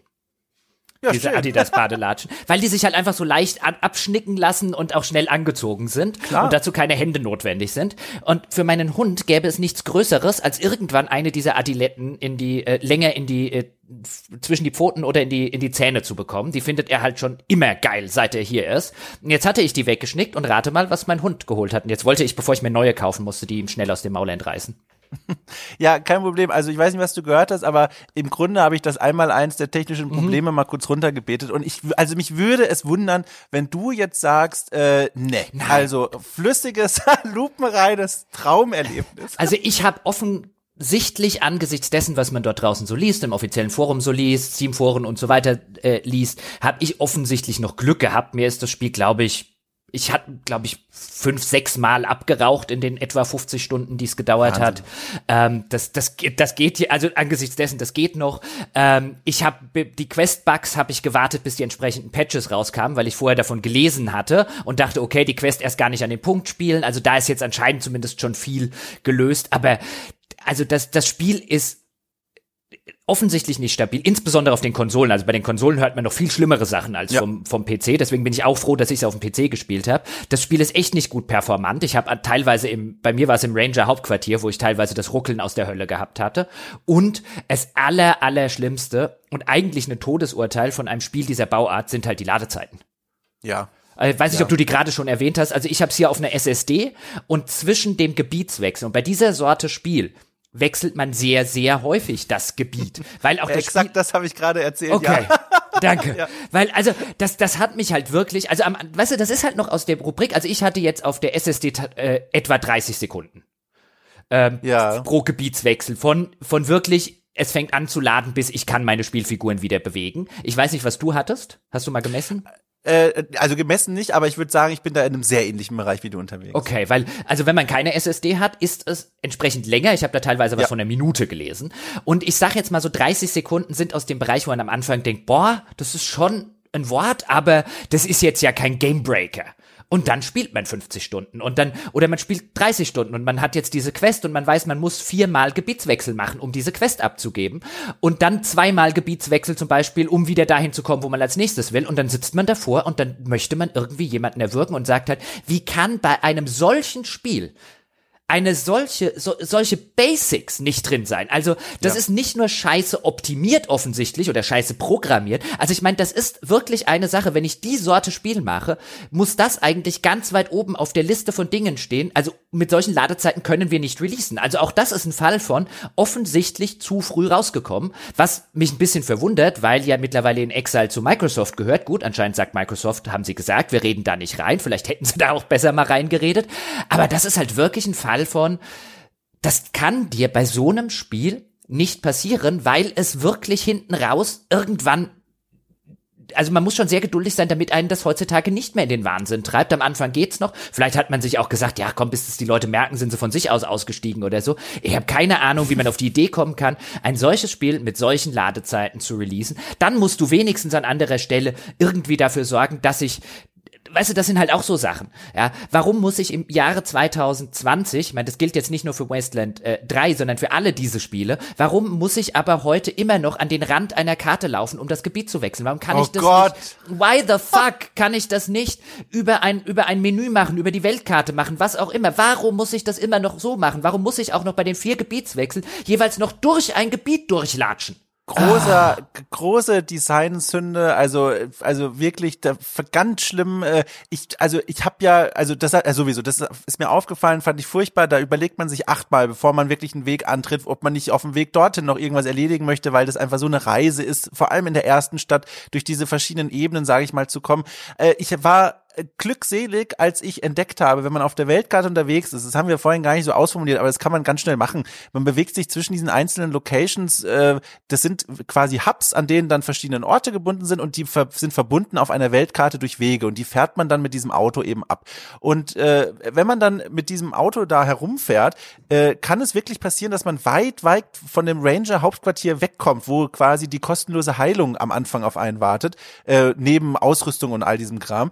Und ich habe wirklich erst nicht gewusst, dass man auch einfach dem Radio sagen kann, hey Leute, ich habe ein Problem, wo ich gerade bin, holt mich mal bitte, egal wo ich gerade bin und stellt mich direkt vor der Hauptstadt wieder ab. Was, was, was kann erst, man machen? Oh Gott, du wusstest es nicht. Nein, nein, nein du, du, du, du verarschst mich, oder?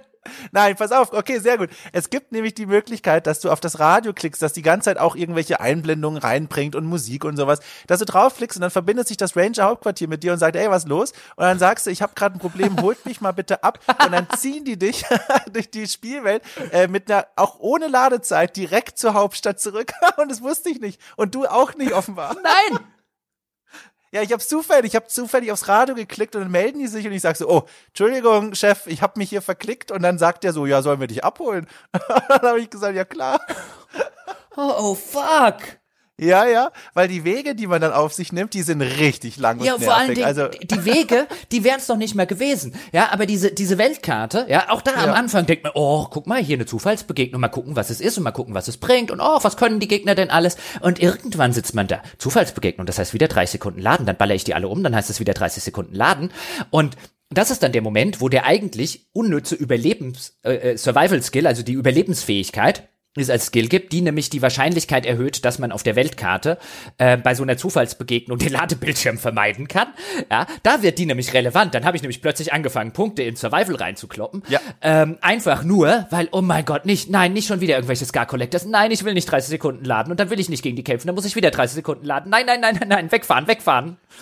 Ah. Ja, das war, das, das läuft auch so gegen jedes Pacing. Also dieses, äh, ich weiß noch, auf dem Weg zur, zur finalen Konfrontation, die ich dann da erwartet habe, da habe ich mein Team ausgerüstet im Hauptquartier, nochmal mit allen gesprochen. Man weiß ja nie, was passiert. Äh, hat mir alles Dragon Age beigebracht. Wer weiß, wer am Ende noch lebt, wenn du da erstmal hingefahren bist. Und dann habe ich das gemacht und mich ausgerüstet. Ich war quasi, äh, also perfekt vorbereitet. Und dann fahre ich los, dann düppel ich da durch diese Weltkarte und dann kommt eine Zufallsbegegnung mit irgendwelchen Froschen. Und dann schreibt mir da dieser Text so, ja, da sind hier irgendwelche verstrahlten Frösche so, äh, es gibt die Möglichkeit, dass du dich an ihnen vorbeischleichst. Äh, also eine small chance, eine kleine Chance, eine geringe Chance. Und da habe ich das natürlich geklickt, weil ich darauf jetzt echt keinen Bock hatte. Ich wollte jetzt diese Endkonfrontation von der Story haben. Und es hat natürlich nicht geklappt. Und dann katapultiert mich dieses Spiel gnadenlos in den Ladebildschirm. Ich kann nicht mehr mehr was klicken. Das sagt einfach, nö, hat nicht geklappt. Hier ist der Ladebildschirm. Dann musste ich das aushalten. Dann waren die Frösche.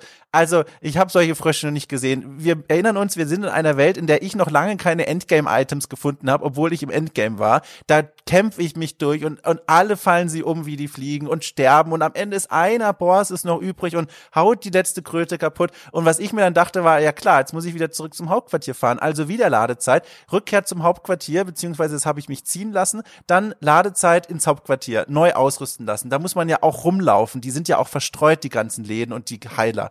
Dann wieder Ladezeit zurück ins Auto, auf die World Map zurück. Wieder Fahrt durch die Welt äh, zum Zielpunkt und die ganze Zeit die Angst, was ist, wenn wieder eine Zufallsbegegnung kommt. Theoretisch hätte ich hier in einem Loop landen können, der mich niemals zum Ende geführt hätte, weil ich immer diesen doofen Zufallskampf geführt hätte.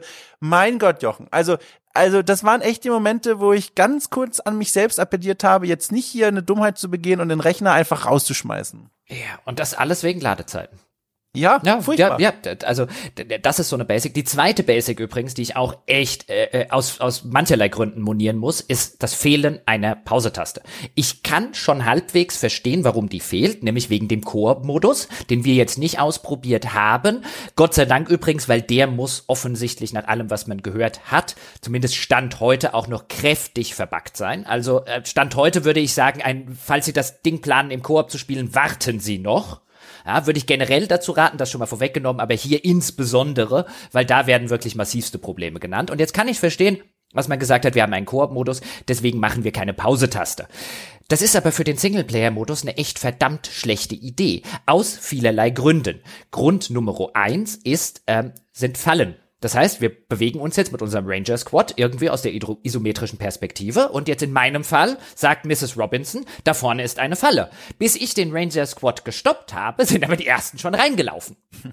ja, genau. Das ist mir insbesondere am Anfang, bis man halt wirklich lernt, wirklich äh, bisschen vorsichtiger zu laufen und so weiter, aber das ist halt völlig unnötig. Warum kann warum können die nicht zumindest, wenn du keine Pause machst, können die doch bitte automatisch anhalten, wenn jemand eine eine äh, ja. äh, Falle entdeckt. Aber das war so häufig, dass ich mir echt schon gedacht habe, dass eben Mrs. Robinson, die da meine, meine Sprengstoffexpertin neben, neben meiner Lockpickerin und meiner Sniperin gewesen ist, dann immer sowas sagt wie, Leute, da vorne ist eine Bumm.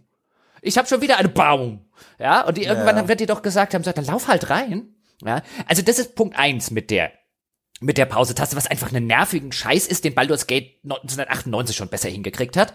Dann kommen wir zu Punkt zwei und das ist, wenn man einen Gegner gewissermaßen in den Hinterhalt locken möchte, was ja auch schon bei Wasteland 2 wunderschön ging. Ähm, das sorgt jetzt dafür, kann man machen. Also dann habe ich halt sechs äh, äh, Figuren, die ich gerne in Position schieben will, weil die Gegner haben mich noch nicht entdeckt. Vielfach passiert das zum Beispiel insbesondere bei einer Zufallsbegegnung auf der Weltkarte, wenn man dann einen entsprechenden Skill-Check, der eben nicht dieser Survival-Skill ist, der ist fürs Weglaufen, sondern einen anderen. Zum Beispiel, wenn Tiere sind, dann wird vielleicht auf Animal Whisperer getestet und wenn man den besteht, dann bekommt man sozusagen eine Chance, sie in eine Art Hinterhalt zu locken. Das heißt, man landet nicht direkt im Kampf, sondern kann seine Figuren erst noch postieren. Da das Ganze in Echtzeit abläuft und sich die Gegner auch bewegen und dann sieht man eben so diese Sichtkegel der Gegner, muss man halt wirklich jeden einzeln irgendwo in eine Deckung zum Beispiel an die gewünschte Position jagen, dabei wieder aufpassen, dass der andere nicht in einen Sichtkegel, anstatt dass man das Ding einfach pausieren kann, dann schickt man jeden dahin, wo man will, dann entpausiert man, dann lässt man sie hinlaufen und dann kann man schießen, wie das glaube ich auch bei Wasteland 2 der Fall ist. Also auch da jedes Mal, wenn man von sich aus sozusagen einen Kampf einleiten will und den Gegner auf dem falschen Fuß erwischen will, ist das halt unnötige, sinnlose Pfriemel- und Frickelarbeit. Und jetzt Kommen wir zum dritten Punkt, der der nervigste Punkt ist, nämlich nach dem Kampf. Jetzt stellen wir uns alle vor, dass in unserem Kampf zum Beispiel vier Leute vergiftet wurden von den gegnerischen Fröschen zum Beispiel. Jetzt will man die entgiften. Da braucht man ein Antidot, das sind so Tabletten. Und ähm, die kann man aber ich weiß nicht mehr genau, ob man dazu erste Hilfefähigkeit braucht. Auf jeden Fall ist jetzt ja der Rundenkampf beendet. Ja, das Gift kann jetzt nicht in einem Rundenkampf, wäre es jetzt weiterhin so was weiß ich, noch drei Runden vergiftet. Jetzt der Rundenkampf beendet. Jetzt ist der noch 30 Sekunden vergiftet statt drei Runden und bekommt jetzt alle fünf Sekunden Schaden. Was bedeutet, bis man im Inventar diese Antidote-Pillen gefunden hat, kann es sein, dass der Kerl abgenippelt ist. Oder was jetzt nicht so schlimm ist, weil dann belebt man ihn wieder, dann muss man halt nur wieder was anderes benutzen. Was aber eine grundgütige Katastrophe ist, wenn es einem der Tiere, zum Beispiel Major Tomcat, passiert. Oh weil Gott. bei Major Tomcat kann man nicht ins Inventar gehen.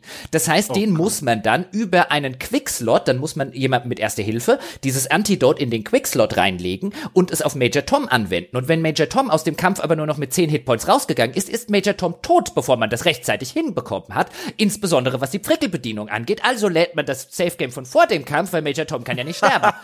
Und dann möchte man irgendjemanden mit einer ziemlich großen Waffe im Burst-Modus erschießen. Und dann kommt sogar noch eins obendrauf, was, was du völlig offenbar verdrängt hast, was bei mir aber dann auch noch diese Erfahrung geprägt hat, die ich auch gemacht habe.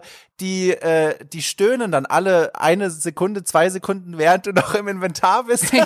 Also der Kampf ist vorbei und du frimmelst irgendwie die Pillen aus der Dose und du hörst im Sekundentakt alle fünf, sechs Leute, uh, ah, ja. oh. Und ich fühlte mich wie so ein überforderter Vater mit den fünf Kindern, der gerufen hat, ja, ihr kriegt doch gleich eure Tabletten jetzt Moment. Und ja. immer so, ah, Oh, oh, ich, also wirklich, das war ganz schlimm. Ja, ganz schlimm. ganz schlimm. Und insbesondere wirklich bei den Sachen, die dir halt jemanden oder halt insbesondere einen Begleiter, den du halt nicht wiederbeleben kannst, weil sonst ist Major Thomas dann tot. Ja, oder irgendeinen Ach anderen Gott. Tierbegleiter, den du hast. Ähm, und wenn es dir halt da passiert und halt eine dieser Sachen, die halt permanent wie jetzt Gift oder auch Bluten, die halt permanent Hitpoints kosten und die du aber erst über einen Gegenstand in einer Quickslot-Leiste irgendwie benutzen musst. Oder auch generell, wenn nach dem Kampf, weißt du, wenn, wenn, wenn Leute bei dir gestorben sind, ähm, dann ähm, kannst du sie relativ einfach wiederbeleben, aber dann haben sie eine Wunde oder eine Verletzung. Und die Verletzung kannst du nur mit einem äh, Injury-Kit beseitigen, für das du aber eine gewisse Erste-Hilfe-Fähigkeit brauchst. Also habe ich irgendwie die Hälfte des Spiels, hatte halt diese Injury-Kits, hatte dann eben mein Bonesy, der halt die Erste-Hilfe-Fähigkeit hatte. Und dann hat's mal in einem Kampf mal drei Leute erwischt gehabt oder so. Und ich habe es halt auch während dem Kampf teilweise noch wiederbelebt, echt kein Problem. Ähm, und dann musste ich da halt jedes Mal über diese Quickslots, also erstmal auf den, auf den, auf das Ding unten in der Leiste, das dann die Quickslots aufmacht, dann auf den richtigen Gegenstand, dann auf den Typen draufklicken, ähm, und das halt dann, das Ganze dann dreimal wiederholen, weil die konnten sich halt nicht selbst heilen, bis ich irgendwann auf die Idee gekommen bin, jetzt kriegt einfach jeder von meinen Leuten ein oder zwei Punkte in, in First Aid, weil sonst werde ich hier wahnsinnig. Aber das ist halt völlig bescheuert von der Steuerung her gelöst. Unglaublich. Ja, also dem kann ich gar nichts mehr hinzufügen. Wir sind ja jetzt auch dann schon so, sind wir jetzt schon eingebogen auf die äh, wertschätzende Zielgerade oder möchtest du noch einen Ausflug woanders hin machen? Nee, ich glaube, wir haben, wir haben, ja, wir haben alles echt gut und erschöpfend abgehandelt. Also sowohl, sowohl die wirklich großen Höhen, die das Spiel hatte. Ähm, ich, ich würde nach wie vor sagen, das ist das, das von auf der auf der Positivseite sozusagen Narrativ und wie es seine ganzen Sachen umsetzt und die Begegnungen, die man hat. Das das von den modernen Oldschool-Rollenspielen, das mir am meisten Spaß gemacht hat, ist aber auch das, das mich am meisten in die Weiß zur Weißglut getrieben hat. Ja, ich, aber ich bin immer noch so ein bisschen, also wenn ich jetzt mich bemühen müsste, da irgendwie einen Strich drunter zu ziehen, also klar, ich würde auf jeden Fall, wenn da draußen jetzt jemand sitzt und sich fragt, Mensch, mir gefallen solche Spiele grundsätzlich eigentlich schon, soll ich das machen, würde ich jetzt mal von diesen technischen Problemen abgesehen, die hoffentlich dann irgendwann in der Zukunft, wenn dieser Podcast angehört wird, ein bisschen weniger deutlich spürbar sind, dazu raten, das zu spielen, weil alleine schon, weil sich das alles so anfühlt oder nicht nur anfühlt, es ist aufgebaut wie ein großer Spielplatz, ein, ein, ein, ein Sandkasten, in dem die Dinge, die Spielzeuge auf den Spieler warten und der kann aber ziemlich viel selber damit anstellen und sich so seine kleinen Sandburgen selber bauen, der kann selber bestimmen, wo was liegen soll. Das ist schon cool. Also das Ganze fühlt sich an wie so ein großer moralischer äh, Experiment, äh, äh, weiß was ich, also wie eine große Versuchsreihe, die man selber mit sich selbst mal durchführen kann, um zu gucken, wie reagiere ich denn darauf, wenn mir eine Fraktion, die ich in keinem anderen Spiel auch nur schief äh, empathisch anschauen würde, äh, plötzlich Dinge vorschlägt, bei denen ich ins Krübeln gerate. Wie, was macht das mit mir? Das ist halt, finde ich, ein fantastischer Spielplatz dafür, auch wenn, und das ist so das, was wir ja vorhin auch schon so ein bisschen angerissen haben in der Diskussion, ich immer noch nicht für mich persönlich sicher bin, wie ich dazu stehe, wie dieses Spiel verschiedene Themen, die zum einen aus der skurril absurden Schublade kommen, zum anderen mit Themen vermengt, die, die allzu real sind.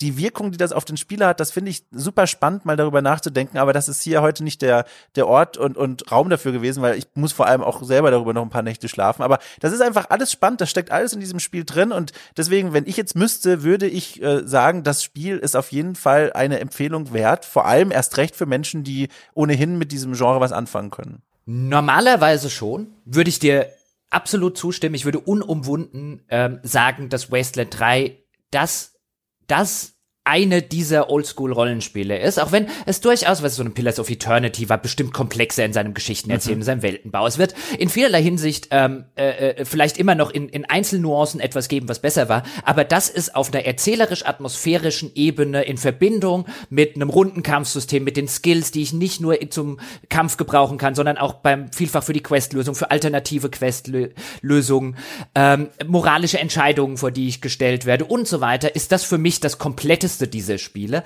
auch weil es aus seiner im Vergleich zu anderen in dem Genre von 100, 150 Stunden seine vergleichsweise überschaubaren 50 Stunden gut nutzt. Ja. Ähm, und ich wirklich froh war, dass es nicht noch künstlich irgendwie länger geworden ist, weil es wirklich für mich nie eine Länge besaß. Und das will auch in diesem Genre was heißen. Für mich wäre das eine absolut glasklare Kaufempfehlung zum Vollpreis. Und für die 10 Euro, die es äh, mittlerweile, ja, der Game Pass ist ja teurer geworden, zumindest auf dem PC. Ähm, ist ja jetzt seit dem, glaube ich, 17. September kostet er auch ein Zehner. Für den Zehner ist es sowieso geschenkt.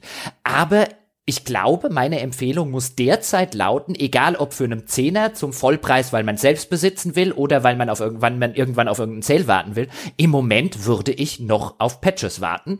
Also mhm. aktuell Stand jetzt, wenn diese Sonntagsfolge rauskommt, wird anscheinend an einem Patch gearbeitet, der die Ladezeiten signifikant verbessern soll. Auf den würde ich auf jeden Fall warten, sowohl am PC ähm, als auch auf Konsole, wo die Ladezeiten anscheinend auch ein Problem darstellen. Keine Ahnung, was sie da dran dann noch verbessern können. Auf den würde ich auf jeden Fall warten. Es gibt auch immer noch Quests, die Probleme machen. Ähm, und auch die Bedienung selbst bei 50 Stunden gibt's da halt einfach noch so viele Dinge, wo ich jetzt sagen würde, ey, irgendwann in ein, zwei, drei Monaten, wenn das Ding mal auf einen finalen Stand gepatcht ist, dann würde ich spielen. Schlicht und ergreifend deshalb, weil man sich ansonsten ein echt ausgezeichnetes Spiel schlechter macht, wenn man es jetzt zum gegenwärtigen Zeitpunkt spielt. Das hätte noch sechs Monate länger in der Entwicklung gebraucht.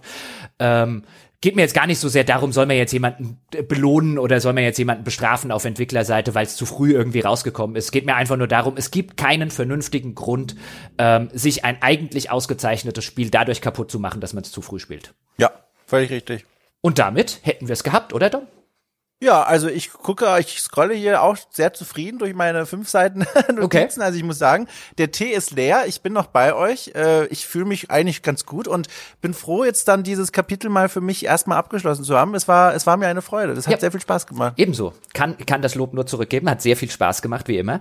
Ich äh, würde an dieser Stelle, bevor ich zum André Peschke Gedächtnismonolog komme, noch äh, ganz kurz auch deine Einschätzung, weil wir werden dich wahrscheinlich dann nächste Woche, wenn wir es kurzfristig machen wollen, äh, ähm, nicht mehr dazu hören, denn, ich habe es vorher ja gesagt, In Exile ist jetzt schon seit 2018, also der Entwickler von Wasteland 3, bei Microsoft unter Dach und Fach. Und jetzt hat ja Microsoft in der vergangenen Woche den Hammer-Deal abgeschlossen beziehungsweise den Hammer-Deal sozusagen selbst eingefädelt. Die haben ja Bethesda übernommen. Mhm. Hast du das mitgekriegt, Dom? Ich habe das mitbekommen, ja. Ich bin gespannt, worauf du jetzt hinaus möchtest. Genau, weil wir haben ja, jetzt könnte der ein oder andere denken, hat denn der Pod nix zu diesem Thema zu sagen? Der größte Spiele-Deal seit sonst wie lange? Also erstens, André ist ja diese Woche noch in Urlaub gewesen. Der wird ab morgen wieder äh, da sein. Der würde da auch sehr gerne mitdiskutieren, hat er schon anklingen lassen. Wir wollten auch noch jetzt die ersten ähm, Reaktionen gewissermaßen und auch das erste, was schon mal durchgesickert ist, wie soll da jetzt die zukünftige ähm, Arbeitsaufteilung und so weiter ansehen. Also wir wollten erstmal so ein bisschen abwarten, was noch so alles rauskommt. Deswegen haben wir noch keine Folge gemacht. Aber ich würde schon mal gerne hören, was ist denn deine erste Reaktion?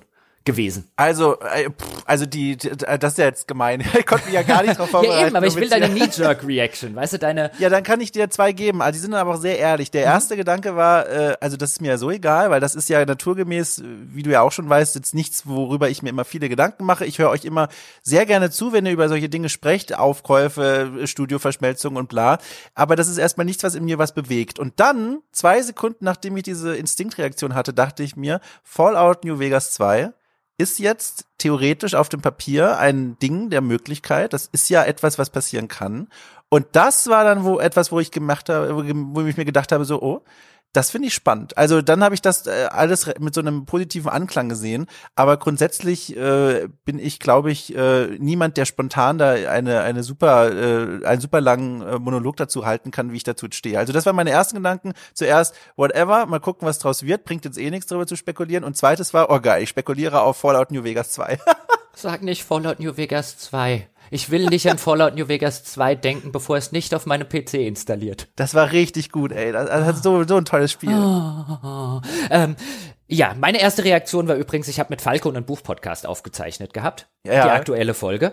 Und wir hatten noch, wir waren fertig mit der Aufnahme und hatten auf Stopp gedrückt ähm, und haben, haben hier die Files exportiert und ich mach äh, äh, Klick, weißt du, wie du am Eingangs erzählt hast, mach hier so mein Handy wieder an und guck, ob in der Zwischenzeit irgendwas passiert ist, was Wichtiges aufgeploppt ist und da schreibt mir jemand, hast, du hast bestimmt schon gesehen, dass Microsoft Bethesda übernommen hat und ich äh, relativ laut, äh, relativ laut, irgendwie what the fuck oder so und Falco so auf der anderen Seite, oh Gott, ist die Tonspur kaputt, müssen wir nochmal aufnehmen. So, nein. oh Gott. Also es war wirklich ein.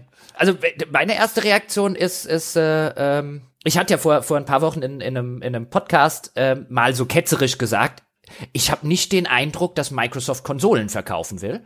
Jetzt hm. habe ich schon den Eindruck, dass sie wollen. Ja, ja, stimmt. Ja, also stimmt. jetzt haben sie, jetzt haben sie auch mit ihrem Game Pass und so weiter, ähm, wo ja dann die die Bethesda-Spieler auch rein sollen und wenn sie da auch noch den ganzen den ganzen äh, den ganzen Backlog von Bethesda und so weiter noch dazu kriegen. Also jetzt haben sie, ich meine, jetzt André, der das damals gesagt hat, hat offensichtlich völlig recht. Also jetzt wollen sie halt den den Service des Game Passes, dazu brauchst du einen PC, den werden jetzt die meisten Leute nicht wollen. Also brauchst du eine Xbox, die ist halt Wohnzimmer und einfacher und so weiter.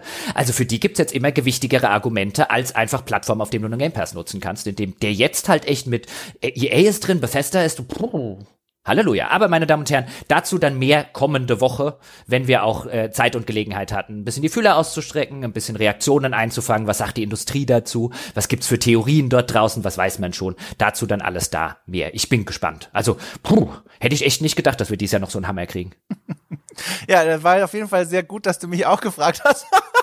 um diese wirklich äh, sehr gute Einschätzung von mir Nein, das finde ich ja, das, ich, ich finde ja gerade so diese, diese, diese, diese Whatever-Einstellung, weil ich glaube, das haben mehr Leute, als man denkt. Weißt du, die meisten ja, Leute haben, glaube ich, ja. dieses, ey, sag mir Spiele, ja, und wir als Spielejournalisten denken viel zu häufig in Firmen und so. Also deswegen finde ich find das cool. Ich habe auch hier bei Facebook, bei dir wird es ja nicht anders gewesen sein, die ganzen hier Entwickler und so, die man mal kennengelernt hat, PR, alles war voll, auch Twitter, alle, die ganze Bubble hat darüber geschrieben. Und da habe ich dann auch selber mich gefragt, äh, was ist eigentlich los mit mir? Aber bevor das jetzt ein zweiter Sonntagspodcast wird, äh, äh, tschüss.